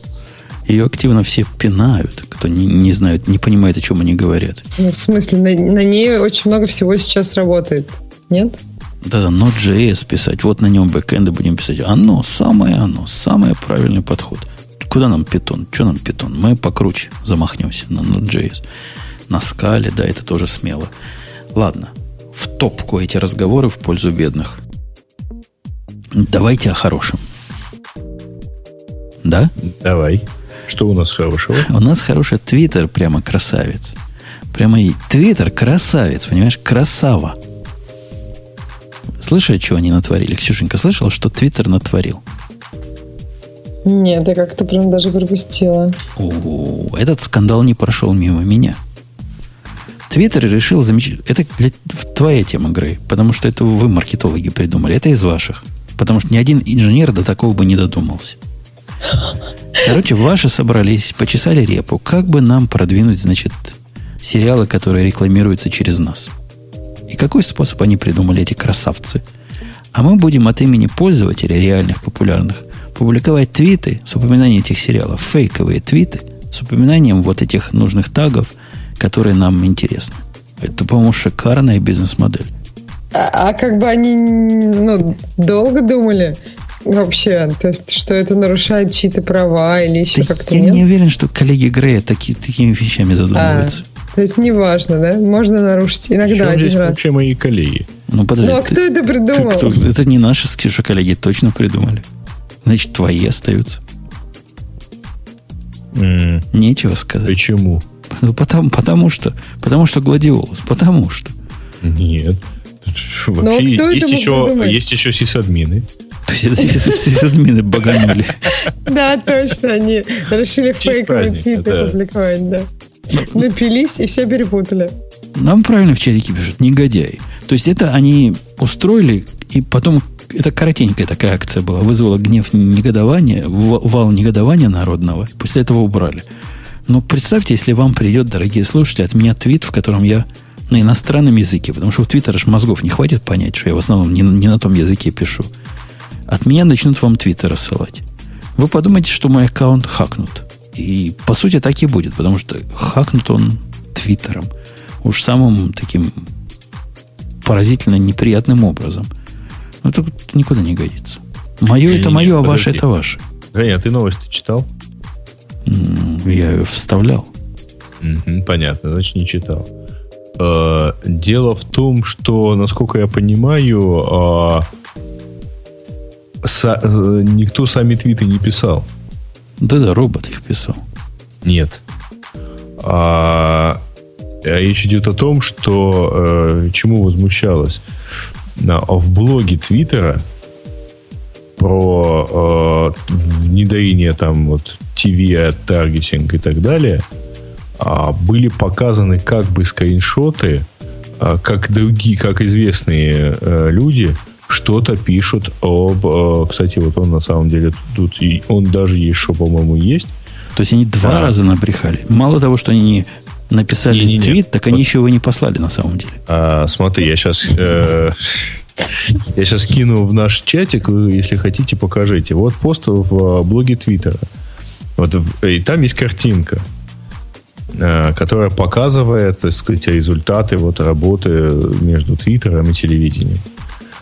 Вот там, видите, в самом низу написано там столько-то твитов. Ну, картинка маленькая, но там, тем не менее, виден э, видно, что есть какие-то вот фотографии кто-то реально пишущий. Так вот, там были реальные пользователи, совершенно не знающие, что они такое пишут. В качестве примера, что они такое пишут. То есть я, я, я с тобой согласен, это дважды позор. Ну, то есть... Если уж пишете от лица поля, то пишите везде. Нет, они не пишут от лица пользователя. Они как бы приводят пример, что смо- а, вот Да- примерно да- да вот поняли, да example статистики. Да мы Все равно дважды позор. Равно Дважды, дважды позор. позор. Да. А, Твиттер намыло. Все на Google+. Ну, нет, но в Твиттере, Господи, допустим, вот у них в стандартном мобильном приложении, это, конечно, кошмар. Они вот пишут эм, твит, который промоутит, вверху они пишут, кто, например, вдруг случайно фолловит компанию, которая промоутится. Ну, там, не знаю, есть люди, которые фолловят там тот же Samsung. И то есть, как-то, я не знаю, видимо, они пытаются э, мне показать, что вот, кто-то даже это фолловит, поэтому надо это читать. Ну, это выглядит очень странно. Еще они сделали теперь, когда в ленте твитов если случайно э, сделаешь to refresh, когда у тебя больше нет новых твитов, тебе покажут что-то из Discover. И я не понимаю это. Есть отдельная вкладка Discover. Я туда хожу, когда мне надо, точнее, никогда. Но вот зачем мне в, моей ленте это показывать? Я Ты мне вообще- скажи, ты знаешь, как нам с тобой, мы с тобой обе звезды. Ты звездочка поменьше, я звездочка побольше, Грей вообще звездище. Так вот, когда мы, звезды, заходим в то, что раньше было собачкой, где ответы тебе приходили, то мы там находим сплошной спам. Да, ты знаешь, что там спам? Причем спам этот по-разному выглядит в зависимости от того, сидишь ли ты в, этом, в этой собачке, либо ты ее только что открыл в новой версии Твиттера для, для Mac. Ну, в свежей, в последней, не новой. Если она все время открыта, то кто тебя фаворитит и кто тебя фолловит, будет каждым сообщением одним. То есть у тебя вся лента будет загажена вот этим. Если ты его открываешь время от времени, оно их соображает скомбинировать. То есть там Дмитрий плюс Василий плюс Коля плюс еще все они тебя зафаворитят. Или все они за тебя фолловят. Если ты не сидел там все это время. Короче, у меня сплошной мусор там теперь. Зачем оно мне надо? Кому это интересно? Кто меня там фолловит? Кто меня фаворитит? Почему мне это надо засовывать в реплай в мои? Я не понимаю. Нет, ну, кстати, по-моему, это одна из претензий к твитботу, например, что у них невозможно это посмотреть. Это разные подходы, просто ты, тебе, наверное, не очень интересно, да, кто тебя Для, фолловит. для меня это шум. Это- этого шума много. Там, еще бы они писали, кто отфоловил, чтобы совсем расстроить, да? Нет, это, это же очень такое толерантное. Никогда не узнаешь, кто тебя отфоловил. И, ну, я не знаю, наверное, это правильно. Зачем? Я вообще согласна, что это шум, по большому счету. Но просто можно с разными точками зрения, с разной основной идеей вести Твиттер. И кто-то пишет, чтобы все время чувствовать фидбэк. И поэтому, наверное, ему важно, кто его фолловит. Ну, дайте мне право выбора, если так. Ладно, кому-то это важно, я допускаю. Я не понимаю, кому это важно. Ну, допустим, ты права, и кому-то это важно. Ну, дайте мне птичечку. Сделать, как я люблю, или сделать, как Ксюша любит. Вот такую птичечку двойную. Радио Баттон. Засобачьте мне туда, и я буду счастлив. У нас есть шокирующая новость. То, о чем говорил Ильдар на протяжении последних многих лет, приходя к нам в гости, о том, что Samsung рулит, а Apple это полнейшие второсортные буквально чуваки, которые сами не соображают, что они делают. Непонятно, почему с них этот самый Samsung обводит. Так вот, делай теперь Samsung Apple как стоячего. Все. Ну, Закончилось. как стоячего. Хотел бы я там- так стоять, знаешь, с таким... Да, да, такой- да, как-то очень прям совсем уж. Значит, новость заключается в том, что по результатам второго квартала, ну, именно календарного второго квартала 2013 года, Samsung, э, ну, не знаю, заявил или не заявил, а, но вот по результатам какой-то аналитики, а, Ну, это отчеты вот за квартал. э, У да, подскажите, Samsung. пожалуйста, это доход, профит? Это доход. Это доход. Это не Это общие инфа. заработанные деньги. Да-да-да. Это сколько А, они заработали. так вот, доход от продаж а, в подразделении, которое занимается мобильными ну, там, handset, ну, то есть всем мобильным, выше, а в абсолютной величине, чем операционный доход э, от э, айфона у Apple. Вот. То есть Ну, вот такая вот новость. эпоха Apple прошла. Особенно если мериться юнитами, ну, то есть телефончиками, которые у Samsung 58 модификаций на каждую подмодификацию. Там вообще, да, вот смотрите, у Apple 31 несчастный миллион отгружено. У Samsung 107 миллионов отгружено. Даже у Nokia отгружено в два раза больше. А? Ну, при этом, э, ну да, у Nokia, поэтому вот тут бы, конечно, Эльдар бы с удовольствием э, растоптал все, все, все, что ему попалось бы, так сказать, все кости и так далее. У Nokia в основном э, это, э, поскольку речь идет о хендсетах, то это вообще супербюджетные трубки, обычные трубки, глупофоны, как их называют. Э, в которых там самая главная ценность это там клавиатура и фонарик. А... Кстати, о глупофонах. Я недавно прочитал в ваших нижних интернетах такой термин. И вот часто, может, это всегда использовали. Я первый раз попал. Знаешь, как они email, Ксюша, называют по-русски? Мыло? Электропочта. А, нет, ну это... Это, знаешь ли, извращение, которое просто не знаю, как на сайте писать, да. Электрическая почта, да. Это совсем старое какое-то название. Вот. Да, возвращаясь все-таки к Samsung, Nokia и Apple, значит, у Nokia понятно, что это даже не смартфоны, основное количество юнитов. Э, но про это как раз тот же Эльдар в своих колоночках регулярно пишет. А у Samsung это громадное количество бюджетных смартфонов на андроиде. Да.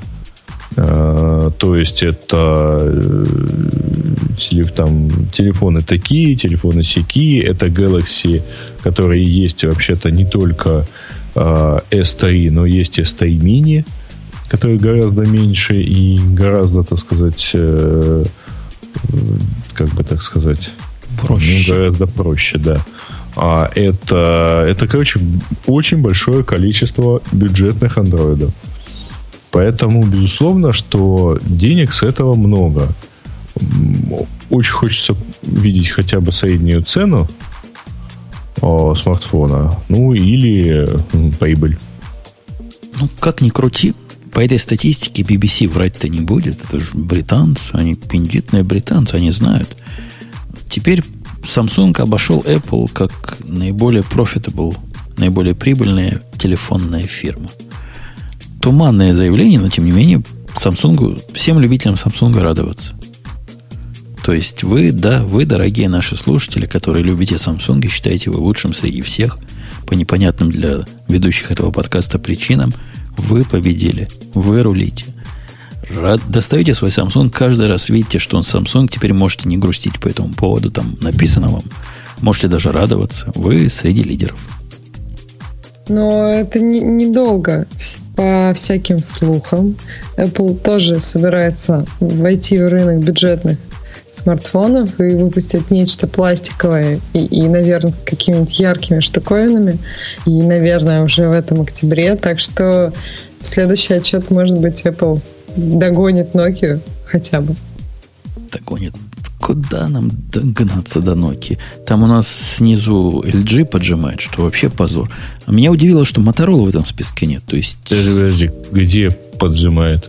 Ну, в этом, То есть там, сначала Apple, потом долго да. никого нет, потом LG. Ну, поджимает. Там у всех в два раза больше. У Apple в два раза меньше, чем у Nokia, но в два раза больше, чем у LG. А, а вот LG, кстати, с ZTE, они вот практически на одном уровне. Ноздря в ноздрю. А где Моторола? Любимая мною андроидовская Моторола, которая делает, на мой взгляд, достойный андроидской трубочки. Как где? В Ада. Ада ну, это подожди, самая Motorola... хорошая фирма. Она даже круче, чем Samsung. Да. Ну, судя по всему... на самом деле где? Моторола в США они сознательно собрали, ну, они же закры... практически больше нигде не существуют, э, нигде не ведут деятельность. Вот, поэтому они только в США, соответственно, не только среди операторов. И ждем, э, как, как этого, Moto X, который случится 1 августа. У нас есть, знаете, какая тема? Мы про Samsung поговорили, то есть отдали свой долг большей части нашей аудитории, которая все еще мучается Samsung, давайте для правильной аудитории поговорим. Та, которая уже перешла на Apple. Вы видели, что... О, смотрите, 404 страница на Apple Insider по нашей статье.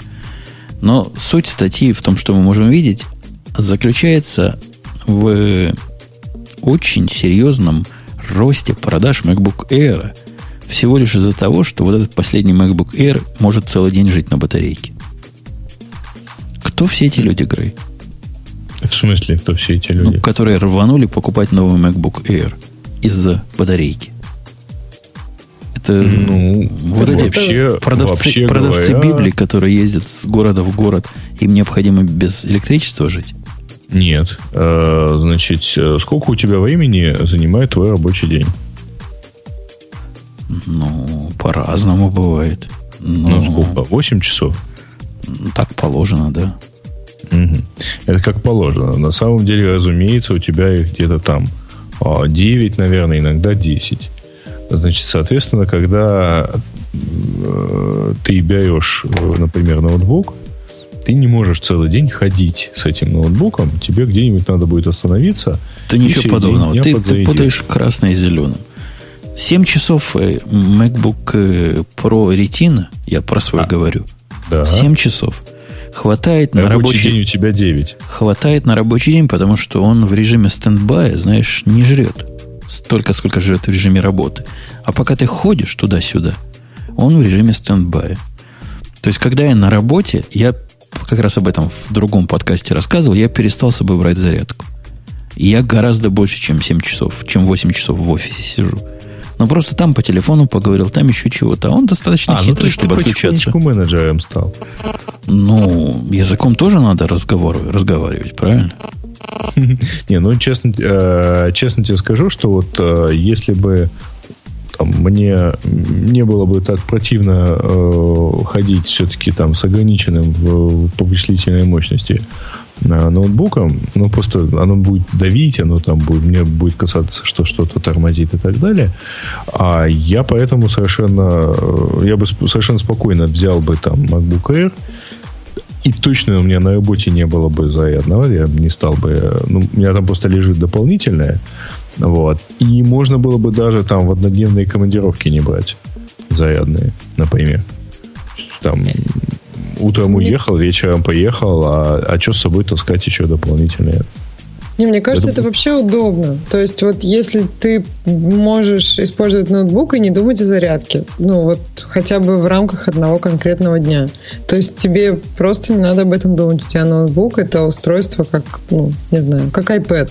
Ты в iPad, в принципе, в рамках одного дня ты не думаешь о его зарядке, и это здорово. Так, э, а у меня наоборот пр- претензии, Ксюша, в эту сторону. И я же рассказывал раньше, когда у меня хватало MacBook Pro на 3 часа работы, это для меня был сигнальчик, что можно, значит, покурить и оправиться. То есть он закончилась батарейка, я его несу наверх, в это время там разминаю плечи, что-нибудь непроизводительное делаю. Теперь же я как проклятый сижу вот эти 7 часов подряд, ту-ту-ту-ту-ту по клавишам. Нет, но тебе надо какой-нибудь, понимаешь, все должно быть сбалансировано. Теперь тебе надо какой-нибудь браслет, там, Джо Бон, который будет каждый час тебя гонять, вибрировать и бить тебя током, чтобы ты пошел, размялся. Это, это все контролируется. Ну да, то есть лишнее устройство надо покупать. Понятно. Вот такие вы все гики со своими гаджетами. Но, тем не менее, народу все это нравится. Продажи компьютеров за счет этого растут, цветут и пахнут. Ну, реально, да, если вам нужен слабый компьютер, относительно слабый компьютер для всего, чего вам надо с маленьким экраном, который не ретина, если вы вот такой лошар, то, конечно, покупайте. Как-то уже ну, прямо, я не знаю, еще совсем недавно ты выбирал и думал, ретина, не ретина, а сейчас уже с таким, если вы можете еще смотреть на не ретина экраны. Я вообще не стал фанатом ретина, честно вам скажу. То есть, да, я вижу разницу. да, я наконец-то стал комфорт, комфортно читать PDF из компьютера. Никогда раньше мне это не казалось удобным делом. Но сказать, вот как Бобу говорит, да, вау, мол, нельзя на другое. Да можно. Сейчас я на другое смотрю. Сейчас я смотрю на два обычных совершенно Full HD экрана, и никакого напряжения глаз или мозга не испытываю. Напряжения глаз, безусловно, нету, Жень, но я вот тоже смотрю на два Full HD 27-дюймовых экрана, и, и, честно говоря, я просто вижу э, там... Пиксели? Ну, нет, я не то чтобы пиксели вижу, я глядя на одно и то же э, на ноутбуке и на большом 27-дюймовом экране, я вижу разницу. То есть я вижу, что вот вспоминаю, что да-да-да, здесь вот нету э. А... Ты помнишь анекдот, что, по-моему, Мойшу надо учить, а Мойшу не надо нюхать? Ну, ты должен был такой вспомнить в тему. Так вот и здесь. Ну, что ты присматриваешься? Ты на информацию смотри. Куда ты там точки эти выискиваешь? Не, ну это просто заметно бросается в глаза. Я, например, помню, когда я вот девелопила основная, у меня была на iPad, ну то есть вот я на компьютере и с, с iPad, который с ретиной. Постоянно переводя экран с iPad на компьютер, у меня был какой-то диссонанс. То есть сейчас у меня миник, и в принципе у меня все нормально. Правда, я потом смотрю на телефон и восхищаюсь, какой у меня хороший телефон. Потому что телефон с ретиной. А так, ну просто ты чувствуешь эту разницу, и она как-то иногда, ну, как-то вот угу. в глазах Не, ну, это то, ощущается. То, что на мини, на мини было бы очень круто, на iPad mini заиметь ретину, вопросов нет. Там и так все мелко, правильно? И это мелко хотелось бы максимально качественно. Четко, четко, да. да. Четкости, молодцеватости хотелось бы. А, ну, хотя и так можно, и так можно выживать как-то ну, мучились. Не, ну, а я, э, возвращаясь к самому первому твоему вопросу, что ж там, э, кто же все эти люди, которые ринулись за, за э, эйрами с новыми хасвеллами, Значит, это люди, которые, ну, вообще, это люди, которым не очень нужна процессорная мощность, а, потому что те, кому она важна, берут 13-дюймовые, например, MacBook Pro, но важна мобильность и важна а, значит, мощность, ну, и важна батарея. А, если учесть, что предыдущие серьезный так редизайн Air был, по-моему, все-таки года два назад, потому что год назад они там, ну, новые процессоры, что-то такое, там ничего такого серьезного, по-моему, не было то, в общем, понятно, что у людей, в общем, и ресурс подошел к моменту обновления. Я думаю, что это тоже, как ты сказал. Не, ну вот-вот, мы, мы тут не зря шутили. Вот-вот наверняка будут Pro, MacBook Pro с, э, с Haswell. Ну, Apple что... Insider пишет, что они будут в октябре. Ждите, ждите, скоро не будет. раньше. Ждите, скоро будет. Я, нам уже с Бабуком поздно, мы уже обзавелись. Грею тоже поздно, наверное. Да, мне есть... только не поздно. Я а жду ты имеешь в виду купить новый ну, а, с Haswell? Ну да. Да, и с ретиной, чтобы все было как надо. Не, ну ретина и сейчас есть. Так я говорю, Haswell и, и ретина, чтобы... 15 дюймов и 12 и часов долго. работы, да. Да, ну, о, да. Надо, надо будет посмотреть на самом деле, потому Только что... лучше конечно, 13 дюймов. Если 15, они в 15 дюймовый воткнут э, 10 часов работы или 12, ну да, это стоит, стоит подумать. Ну, вот прелестно. Так, я смотрю, какая у нас еще тема есть. Какая у нас еще тема есть? У нас есть такая, знаете, тема, у нас что... кнопочка есть. Не, нажми ее, пожалуйста. А, кнопочка. Грей не зря да. напомнил про кнопочку, потому что мы тут не так просто собрались. А у нас а? есть просто как у больших настоящий спонсор – Приглашаем на IT-события нового формата Rock IT. Доклады, мастер-классы, рок-н-ролл и отличная атмосфера. 24 и 25 августа. Спортхолл Калев. Таллин. Бесплатный вход и участие. rocketcon.com Yes. Да. Будем надеяться, что все уже, кто хочет в этот момент в Таллин, поставили себе соответствующие даты и пошли получать визу, например. Это же Шенген, кстати. Ну, там вроде быстро получается. Что, в, Таллин, в Таллин нельзя просто поехать с моим русским паспортом? С твоим русским паспортом нельзя. С твоим американским можно. Там у вас какие-то свои эти. А так вообще это шенгенская зона. Ух ты как, а. То есть нужна нормальная европейская виза.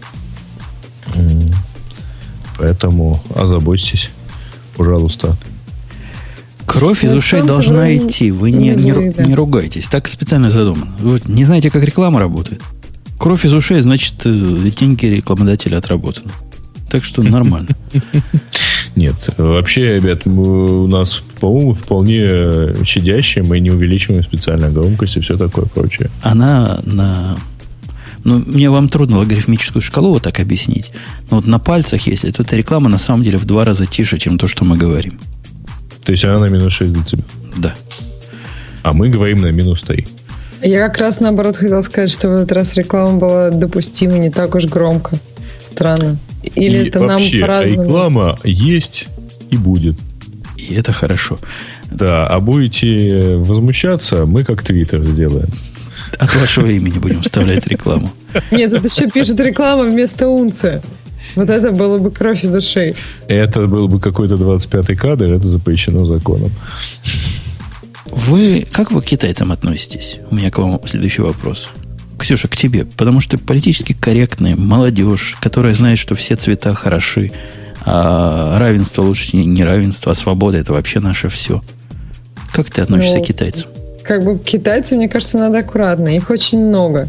И в какой-то момент количество может как-то очень, не знаю, плохо сказаться. Ты знаешь, общем... ему не обязательно переходить в качество. Оно и так сработает. Да, да, да. Ну, в общем, их много, они соседи, и их надо уважать, да. Так что китайцам мы хорошо все. Подожди, ну у них а, же у кучность. тебя есть соседи китайцы? У них же кучность ну, какая, Ксюша. Там, ты, поним... ты понимаешь, что для китайцев даже стратегического удара не надо, тактического хватит. Они так, не так все рядом. Ну, друг на друге сидят. Прям китайцы в Китае. И везде. Не, ну серьезно говоря, вы знаете, что есть такая, такая байка, что берешь любую китайскую программу, устанавливаешь у себя, считаешь, что ты открыл дверь для китайского КГБ, которая будет все твое читать, все твои секреты знать.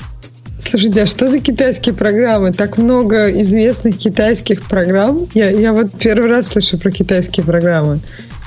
Ну, ну вот, бывают. Какие, Берешь программу, какие? там какой-то чинг чинг чунг чанг чунг чунг написал. То есть, любимый мой берешь, любимый мой до этого, до того, как я BitTorrent Sync перешел, у меня был C-файл.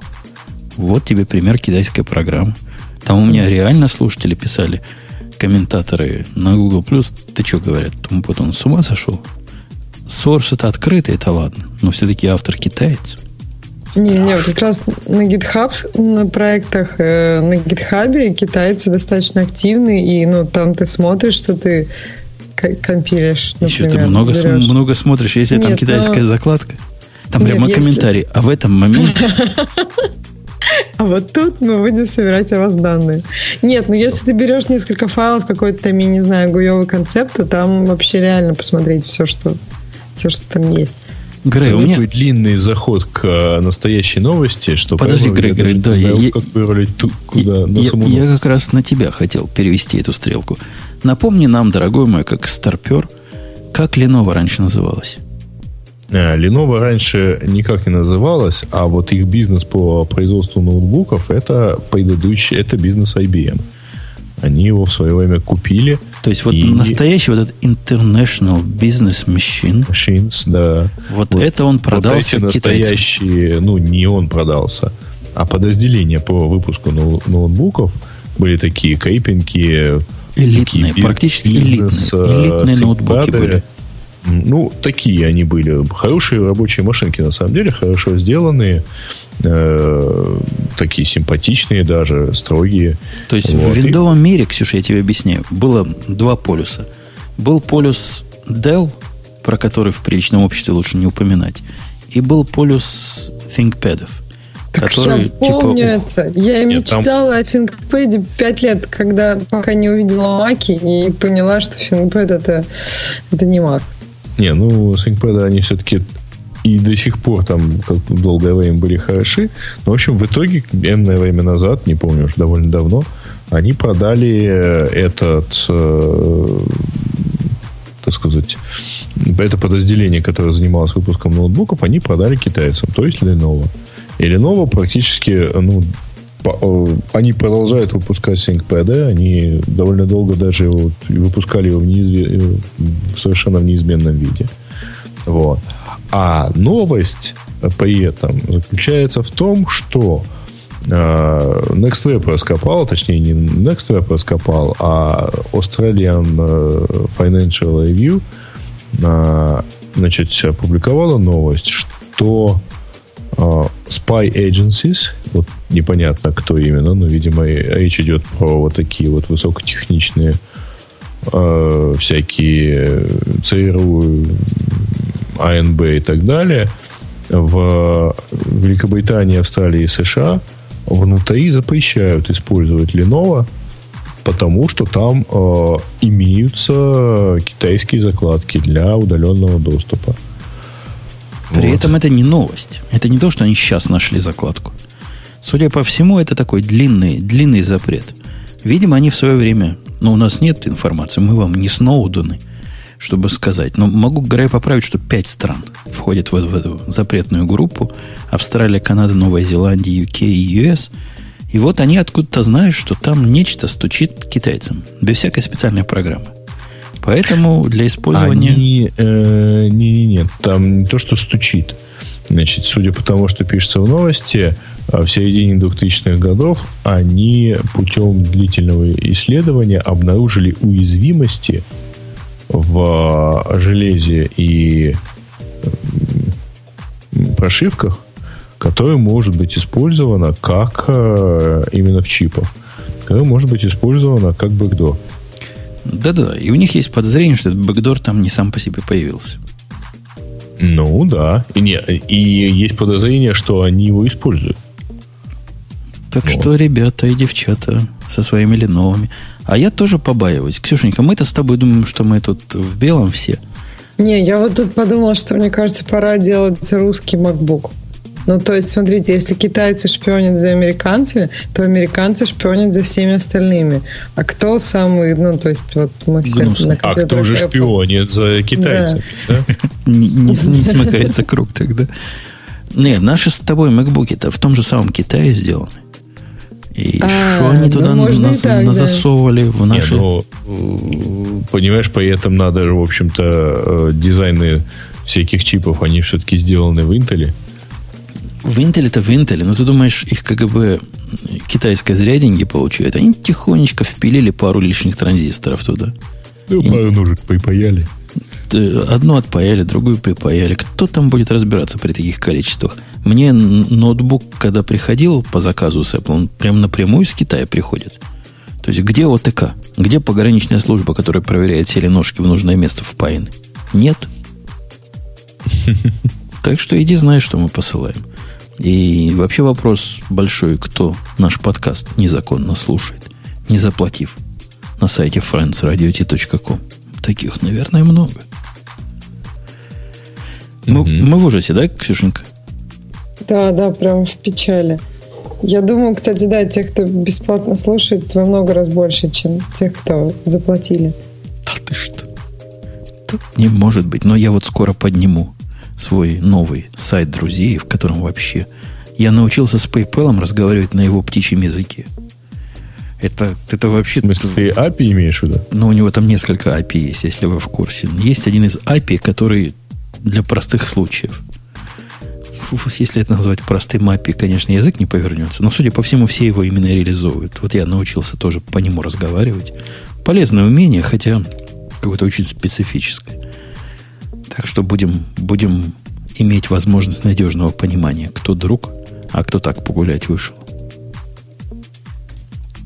Нет, у нас нет адреса биткоинов для донейтов, потому что биткоины в североамериканских штатах это незаконное дело. Вы что, мне ходили под статью? У Боука там вроде было что-то с биткоинами. Я умоляю, товарищи, а что с ними делать-то дальше? Не знаю, просто копить, как фантики. Ждать, ждать коллапса. Коллапса. Коллапса. У нас в прошлый раз была тема, которая говорит, по-моему, в сторону тебя. Да, в принципе, в сторону меня. Мы-то с тобой в каком-то смысле начальники. Ксюша у нас так, что скажет, то и делает, правильно? Говорят, программу копать, она копает. Говорят, в Apple Store ходить, она ходит. Но мы-то с тобой понимаем, как все на самом деле работает. Понимаем ли мы с тобой, Грей, что начальники рулят этим миром? Э, Это какая-то кэпская тема. И вообще, что-то не я, я, я, не ту тему выбрал, но сейчас я выберу ту. Я к тому, что есть два способа организации производства. Большого производства. Да? А. Видите, да? Да, я уже видел. Один способ организации – это организация по подразделениям. Второй способ организации, они называют это functional organization. Ну, в народе, как в Apple. Так вот, а. до, до этого момента Microsoft был дивизионной организацией. То бишь есть подразделение, я не знаю их подразделений, но предполагаю, было подразделение офиса, было подразделение Windows, было подразделение внутренних систем там, разработки, было еще подразделение, не знаю, базы данных. Каждое подразделение представляло собой как бы фирму в фирме. Я правильно описываю division, да? Вот так оно устроено. Mm-hmm. Такая фирма в фирме. У каждой фирме есть все свое. То есть есть свои продажи, есть свои маркетологи, есть свои девелоперы. Они как-то друг с другом вообще плохо пересекаются. То есть дружат, видимо, да, данными делятся. Ну, по большому счету, как будто бы дружественные фирмы рядом сидят. Не более того, не менее того. Мало ну, того... Насчет продаж вряд ли, потому что обычно все-таки продажи, они одни. Нет, а... и продажи разные. В этом как раз ну, не суть. Знаю, не знаю, как в, маркет, э, как в Microsoft было, например. Но, в общем, э, э, там по, по опыту многих, много еще кого, вот разработка и дальнейшая работа с продуктом, это, да, это там подразделение. А продажи отдельные, совсем знаешь, общие почему, вещи. Почему mm-hmm. важны? Потому что они показывают, собственно, свой успех или неуспех по продажам же. Деньги рулят. И продажники подразделения A, там, офиса показывают, мы вот вы помните, они отчитывались, наш офис там столько-то заработал, наш винда столько-то потеряла, наш Xbox столько-то заработал. И это все, это свои вещи. В этой ситуации возникает какая проблема? Проблема вообще серьезная в больших компаниях в таком случае. Ксюша, догадываешься, какая? Ну, получается, вот в той организации, которую я объяснил, когда много организаций внутри организаций, ну, то есть много всего делается отдельно, соответственно, ну, теряются ресурсы просто. И Каждое изобретение с удовольствием, э, каждое подразделение с удовольствием изобретет свой велосипед. Конечно, да, да, многократно да, да. повторяет, причем даже не на уровне продуктов, а на уровне любом. То есть, если пользователь, конечный покупатель получает счет за офис, у него мало шансов получить совместный счет за офис и за Windows, потому что это как бы разные фирмы внутри этим занимаются. Ну, то есть там серьезная проблема, даже вот на таком примитивном уровне. А уж на внутренних уровнях, когда группы с друг другом не общаются, это ух. Они мало того, что не общаются, они еще враждуют, потому что кто больше заработал денег, тот больше премии получит. А вот видно, где они, где они сидят. Нету одной фирмы, а есть куча маленьких фирмочек. Есть, mm-hmm. есть оппозитная модель, когда организация построена по функциям. То бишь у тебя есть руководители по маркетингу. Он руководит маркетингом всего, по продуктам. Есть руководитель по инженерам, он всеми инженерами руководит. Ну, есть финансы, и есть группа людей, которые собираются под конкретный продукт, над этим работают, поработали, поработали, заработали, пошли на другой продукт. То есть ну, работают по деле... функциям, а не по продуктам. Нет, то есть это э, речь идет не о том, как они работают, а речь идет о том, как они подчиняются там и управляются, потому что работают-то все равно вместе подразделения разные. А, ну, дело в том, что у нас долгое время была а, в Яндексе вот именно такая вот ну, functional организация, когда было, был департамент э, разработки, департамент э, управления проектами, где сидели менеджеры продуктов, а департамент э, эксплуатации, где были сисадмины, департамент маркетинга и так далее и тому подобное. Ну, то есть в работе в любом случае над, над любым сервисом участвовало несколько человек из разных департаментов. Там менеджер продукта, разработчики, э, там, и так далее и тому подобное. Э, э, результат, э, ну, какой? Как здесь э, хорошо процитировано, ну и не процитировано, а рассказ про, в том числе, Тима Кука в этой статье, а, про то, что очень много продуктов так менеджерить сложно. В принципе, да, а, здесь получается так. В каждом конкретном продукте у, тебя а, нет, еди, как правило, нет единой точки, в которой собирается ответственность. Ну, то есть у продукта несколько совершенно самостоятельных нянек. А, они должны работать как одна команда и оценивать их правильно как одну команду. Если э, этот продукт при этом, ну, э, если у каждого при этом свои оц- критерии оценки, банально, если они там бонусы по итогам года получают в разных местах, в каждой своем департаменте, у тебя возникает э, ситуация, когда вот со стороны э, там сисадмина который этот продукт выкатить должен, а, значит, пуговицы его пришиты полностью, например. Но продукт не выкачен, потому что он не отвечает каким-то там внутренним стандартам. Он как сейчас сформулирую, а он э, не заинтересован выкатить продукт, он заинтересован выполнить свои KPI, в которых э, написано, что вот он, выкатил продукт, продукт упал, в этот момент он за него отвечает. Поэтому он не выкатит продукт, который немного, иногда падает, например. Суть статьи, которую мы обсуждаем, я с ней полностью согласен, что для Microsoft вот такая переорганизация под Apple модель, а, собственно, об этом речь идет. Они хотят стать функциональной организацией. Скорее всего, плохая идея. Я участвовал, к сожалению, на своей, на своей рабочей карьере в такой организ... реорганизации, когда компания из такого division типа управления преобразовалась в функциональную. Вообще процесс этот крайне болезненный и результат более чем сомнителен. Я наблюдал вот на примере своей прошлой фирмы, в которой я работал, как это происходит. Слезы. Слезы на глазах. Я видел, как другие большие фирмы пытаются это сделать. Причем все они на Apple кивают. Вот это, Apple это для них такой положительный жупел. Говорят, ну, смотри, Apple может, значит и мы сможем. Мы сделаем все проще, у нас все будет прозрачно. Наконец-то у нас будут общие стандарты. Наконец-то мы будем все на одном языке говорить. Пацан из той группы придет нам поможет с радостью. На практике все получается хуже. Чтобы сделать функциональную организацию, тут не только нужно мало продуктов, как Грей правильно сказал, которые можно окинуть человеческим мозгом. Мозгом, например, вице-президента по инжинирингу или там по программированию или по финансам. Тут еще надо особый склад команды, которая была бы готова к такому.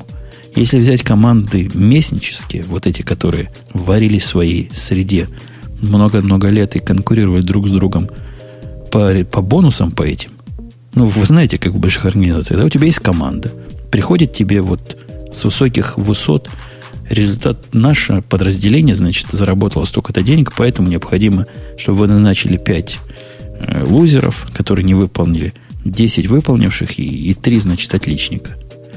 Так вот, при переходе из э, организационной маленькой структуры в более такую вертикальную, наверное, я не знаю, горизонтальную, функциональную организацию – такого рода проблемы только ухудшаются. Потому что, собственно, результаты команды вообще не видны. Видны результаты продукта. А кто виноват? Кто делал? Кому бонусы платить? С кого спрашивать? Понять трудно. В Apple увольняют голову, да, в этом случае. Берут голову функционального продукта и отрезают. Ну, это какая-то... Какая-то не самый, наверное, эффективный способ, нет? Хотя работают же, с другой стороны, как-то привыкли они. Мне кажется, тут уже зависит от своей, ну, от конкретной компании, и мне кажется, что, э, в общем, идеал где-то на середине. То есть, если, например, у тебя абсолютно перпендикулярные продукты, причем у Apple, по-моему, тоже бывает VP по, там, по хардваре у них по-моему, mm-hmm. были такие. Ну, то есть, если у тебя совсем перпендикулярные продукты, то чисто функциональную организацию построить очень сложно. Все равно у тебя на уровне VP как, как, какие-то диви, ну, как бы, какие-то элементы этого divisional организ, организации тоже будут. Ну, то есть э, идея, чтобы что-то какая-то информация собиралась э, в общем месте, хорошая, но действительно очень трудно понять и трудно для самой команды работать так, чтобы работать над продуктом, а не просто работать как-то абстрактно. Но вот проблема с продуктами возникает большим ребром в, в дивизионной организации. Там, если продукт вдруг размазан между несколькими группами, то это сливай воду. Это ужас какой-то. У них есть дикие совершенно методики. Я уверен, и в Яндексе скоро появится, если нет. Как организовать совместную работу. Такой проблемы нет в функциональной организации – Набираешь группу под проект, и они все вместе работают, и как-то все понятно, более-менее. Тоже не просто, не, но не, хотя подожди, бы понятно. У нас как раз сейчас вот все перестроилось где-то года два назад, начали перестраивать функциональную схему, когда у нас есть э, все, вся продуктовая часть, все, условно говоря, производство, э, у нас переформировано по продуктам. Угу. То есть есть направление поиска, есть направ... Э, ну, по направлениям. Направление поиска, есть направление персональных сервисов, куда относится, там, например, почта. Есть направление мобильных сервисов и, там, и софта. Это все как раз вот вокруг продукта сгруппировано был довольно длительный и даже болезненный процесс. А, в принципе, там можно легко рассказать, почему. А, это, наверное, неизбежно для большой компании, потому что э, когда-то, когда у нас там была небольшая компания, когда это были там какие-то сотни человек, а потом даже там какая-то первая тысяча, э, было э, ценно э, группировать то, что называется плохи, плохой английской калькой слово экспертиза – а, то есть вот некое такое знание собирать именно в такой вот вертикальной структуре, то есть вот по э, функциям. Ну, например, ну, то есть вот был там департамент эксплуатации, да, он, собственно, в принципе, целиком, в общем, в какой-то части он и остался. А, и этот департамент занимался тем, что у него вот все серверы, все, э, вот тот же самый helpdesk и так далее, это все в нем. То есть все умение работать с э, железом, оно все относилось, с железом, там, с серверами, с э, программным обеспечением, оно все относилось вот туда. И там это группировалось. А при этом тщательно пытались культивировать, и, в принципе, достаточно хорошо это получалось довольно долго. А, это уже на уровне не KPI э, или формальных отношений, а просто э, поддерживали режим, ну вот над каждым продуктом работает команда из нескольких специалистов, там из маркетинга, из э, там, разработки, из управления проектами и так далее и тому подобное. А пока компания была небольшая, получалось э, внутри этих, э, этой команды, собранной из разных подразделений и формально подчиняющихся разным людям, разным там, департаментам, а, внутри них культивировать идею, а, что, во-первых, все со всеми должны договориться. И продукт не выпускается, и продукт не делается, там решение продуктовое не принимается, если, условно говоря, там менеджер не убедил в этом разработчика, и они все вместе не убедили в этом маркетолога, например. Ну или там соответственно. То есть вот все должны договориться по поводу того, как этот продукт должен э, действовать. Погоди, погоди, погоди. Я тебя остановлю. Ага. Твое моноложение. Вообще общепринято, что организация вот функциональная не может работать в больших организациях. То есть единственное исключение, известное в бизнес-мире, ну, самое известное, это вот тот самый пресловутый Apple. И Microsoft при своем желании быть как Apple здесь даже немножко вызывает отторопь. Потому что не получится у них ни черта. Не перейдете вы на функциональную организацию, это я вам говорю. Я видел, как организации больше вас и меньше вас пытались это сделать. Получается, как было, только хуже. То есть также будете цапаться и дальше между группами, также будете мериться, чем, чем вы мерились до этого. Так, все, но будет будет с рамочками теперь хуже. Раньше хоть рамочки были. Была иерархическая система, которая сводилась на CEO или на вице-президента. Теперь у вас и этого не будет. И наплачетесь. Это не один я говорю. Это и авторы статьи, где мы читаем ее. На черт где мы ее читаем. Вот где, где бы мы ее не читали. То, да, там, там чувак, блог, который, там чувак, который работал в Microsoft, удивляется. Ксюша, у вас... А, у вас... Там очень, кстати говоря, ценно, ценный вывод. И очень, и очень понятно, почему Apple получается. Потому что в Apple отдельно тоже культивируется вот та, условно говоря, неформальная часть, заключающаяся в том, что всяко, все члены команды, э, распиленные на самом деле по департаментам, но или там по там, любым другим подразделениям, как они там называются, Э, они все э, там сильно замотивированы, там неформально, а там всякие идеи, что это Apple, что они делают лучшие продукты, они замотивированы, опять-таки, договариваться. Они замотивированы странной совершенно мыслью, которая там вот реально культивируется, и взрослые люди в это верят. Вы не поверите, но они действительно, там какой-то специальный способ промывки мозгов. Ксюша, ты уверена, думаешь ли ты на своей работе, что ты делаешь мир лучше?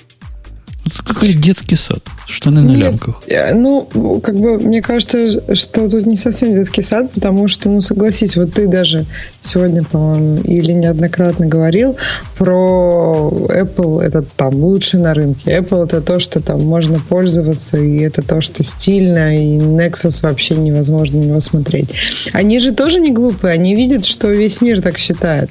И тот жесткий прессинг, который внутри компании и льется изо всех щелей, что вы делаете лучшие продукты, у вас есть идея лучших продуктов, оно влияет на мозг еще и потому, что, в общем-то, это как-то коррелирует с тем, что они видят с картиной вокруг.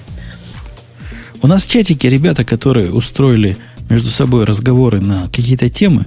Вы знаете, есть такая штука один в один. Peer-to-peer чат. Идите и разговаривайте. Вы понимаете, что у вас сотни человек смотрят. Кому интересно, как ты делаешь, дорогой Хакин тоже свой. Но я тебя умоляю. Ну, Как-то цени время тех, кто, у кого перед глазами все это бегает. Давай, давайте, мальчики и девочки, это сложная и малопонятная тема, но понятно, что мы, значит, Apple любим, Microsoft не любим, Apple рулит, Microsoft отстой, с этим вопросов нет. Перейдем к темам наших слушателей, посмотрим, если там чего выкопать. Посмотрим. Значит, темы слушателей, значит, э, часть я все-таки пропускаю. А, так. э, контроллер Leap Motion позволяет управлять ПК при помощи жестов. Э, Это, группа это не майкрософтовская штука? Нет, что это такое вообще? Нет, это на Кикстартере был такой проект. Э, Это ну, контроллер и ПО. Ты можешь, например, там самый первый концепт у них был, по-моему, на iTunes, и там песенки переключать жестами. То есть ты просто рукой машешь, и там следующая песня, например, играется. В принципе, забавная штуковина, но ничего такого... Не, не совсем понятно. Нет четких, эм, хороших э, вот таких момент, ну, как бы, как этим пользоваться. То есть руки держать на весу неудобно. То есть, в принципе, песню проще переключить все равно там мышкой клавиатуры. Но как поиграться, забавно. А м- мы эту Я штуку понимаю, что обсуждали они- раньше. э, нет, да. я, я не помню. а, я так понимаю, что Редко они бываешь. а, про, э, ну, явно вдохновлены, конечно, Железным Человеком. Вот. Ну, то есть, Почему? вот, это единственное э, действительно реальное. Я объясню сейчас почему. У меня есть э, телевизор с таким управлением. А, Это тот, тот же тот самый вот Samsung Smart TV. А, В старших э, моделях есть и голосовое, и э, управление жестами. Значит, голосовое я выключил по- после того, как э, несколько раз его включила жена громким разговором из соседней комнаты. Ну, ничего. А руками махать не? Нормально? Вы не деретесь А, дома, вот что ли? Фишка в том, что он просто стоит так, что перед ним а, как-то руками не сильно ма- машут. Но, Перед ним жену учить неудобно. а, понимаешь, все равно есть такая возможность, значит, его тоже случайно включить. И после того, как ты... Но дело в том, что э, когда ты там, когда на тебя реагирует, ты стоишь перед экраном и там чего-то делаешь. Это хорошо в играх, например, потому что стоят дети, например, играют в Angry Birds, ну, условно говоря, за- э, сжимая кулачок, это означает, что... А, а, собственно, новация-то в чем? Ксюша, в чем тут новация? Такое, я же не зря по Microsoft спросил. Да, тут не инновация, тут он наконец-то вышел. То есть он должен был выйти и продаваться давно, ну, а, ну в мае. А вот э, как раз вот конец июля он вышел, можно купить за 80 долларов. Ерунда какая-то. Какая-то ерунда. Давайте к следующей теме. Не, ну, не то чтобы ерунда, но это примерно... Это примерно, знаете что? Э, Тут можно повторить все аргументы, которые говорились относительно а, э, того, чтобы вот э, ноутбуки или десктопы были там с тач-экранами. Ну, так это как была ерунда, так и осталась ерунда. Ну, в общем, да. Ну да, но нет каких-то четких концепций использования этого. И что этим гораздо удобнее сделать, чем ты сделаешь привычными средствами. То есть как поиграться, да, но больше нет. Пока непонятно для чего. Ну, не знаю. Но за 79 до 99, что бы не попробовать. Windows NT выпуск... исполнилось 20 лет. Ну. Как мой этот юбилей выпустил. Как я этот юбилей выпустил, я не знаю. Но, тем не менее, Windows NT мы поздравляем всячески. Это была на моей памяти самая достойная система от Microsoft.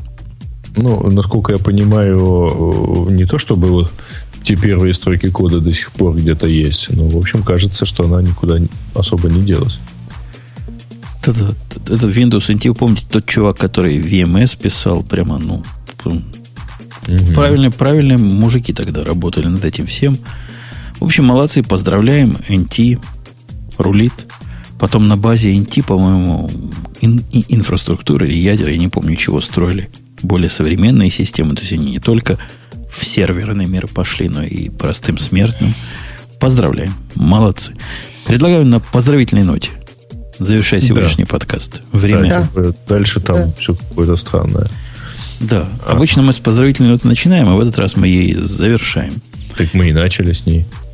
Ну, мы, в смысле, э, и начали завершаем. с поздравительной, да, а завершим и с... И да. завершим с и завершим. Замк, да. Замкнем луп. Такое замыкание.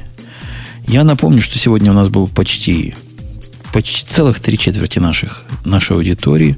Ксюша опоздала сегодня, но не так, чтобы сильно, не настолько, чтобы мы ее обзывали всякими плохими словами в эфире в виде наказания. И опять же, она вышла из ванны. Это так культурные люди туалет называют. Из ванной. Нет, культурные люди это называют, знаешь, как сижу, дамская комната. Вышла из дамской комнаты в мир и оттуда вещала. Не было никакого эха. Да, я сегодня была прекрасна. Грей, как, а, в общем, и все остальные. А если есть дамская комната, есть ли джентльменская комната? Mm. Ни разу не видел такого, чтобы джентльмен говорит, джентльмен говорит, где, мужики, где сортир? Это вот что джентльмен говорит, правильно? А девушка, да, или где тут покурить? Да, а как пройти в дамскую комнату? Вот. Или где у вас тут руки моют? Да, попудрить носик. Какие руки? Дамскую... Вот у нас была, значит, прекрасная дама, был, был Грей, который пришел. Я боялся, что и тебя не будет. Но ты был, что молодец. Выступил, да. защитил честь. И вот этим всем тройным составчиком мы прекрасно выступили. Выступим на следующий раз, который будет абы, не абы какой, а ого какой. Уже тема туда готовится. На newsradio.com, да, там собираются. Обо всем, о разном поговорим. И, дорогие слушатели, вы наши, вы наши, дорогие, видели, как просто прийти в гости. Приходит человек с улицы, приходит в гости, говорит, что хотел сказать. Хорошо получается, как правило. Даже если говорит черти во что, все равно мы с удовольствием послушаем. В общем, дерзайте, да? Ксюш, ты поддерживаешь вот этих мужиков? Ни одна девушка к нам не приходила в подкаст вот так по телефону. Ни одна за всю историю. Ни один раз. Почему? Так как-то это хочется прийти, но страшно. Но я же пришла потом. Ну, конечно, не так, но мне все равно почти так. Нет, ну что при... ты пришла как... О, ты пришла как пришла. А вот так, чтобы вот так прийти, вот так немножко. Раз, раз, прийти, поговорить, надо позвонить. Пригласить. Вот, да, вот звать девушки надо. сисадмины, кстати. Вот, вот чтобы знать, что вы есть, приходите завтра. Докажите. Ну, в смысле, не завтра, да, в следующий раз к Компутону статью мы, есть. Мы вас помучаем вопросами про, про всякие сиськи. В хорошем смысле этого слова. Это, было, мне кажется, очень зря. По-бобуковски. По-бобуковски. Ладно, ну я, я за Бобука немножко побыл. Все, давайте до следующей недели встретимся. Пока и расходимся на этой положительной ноте. Пока. Пока.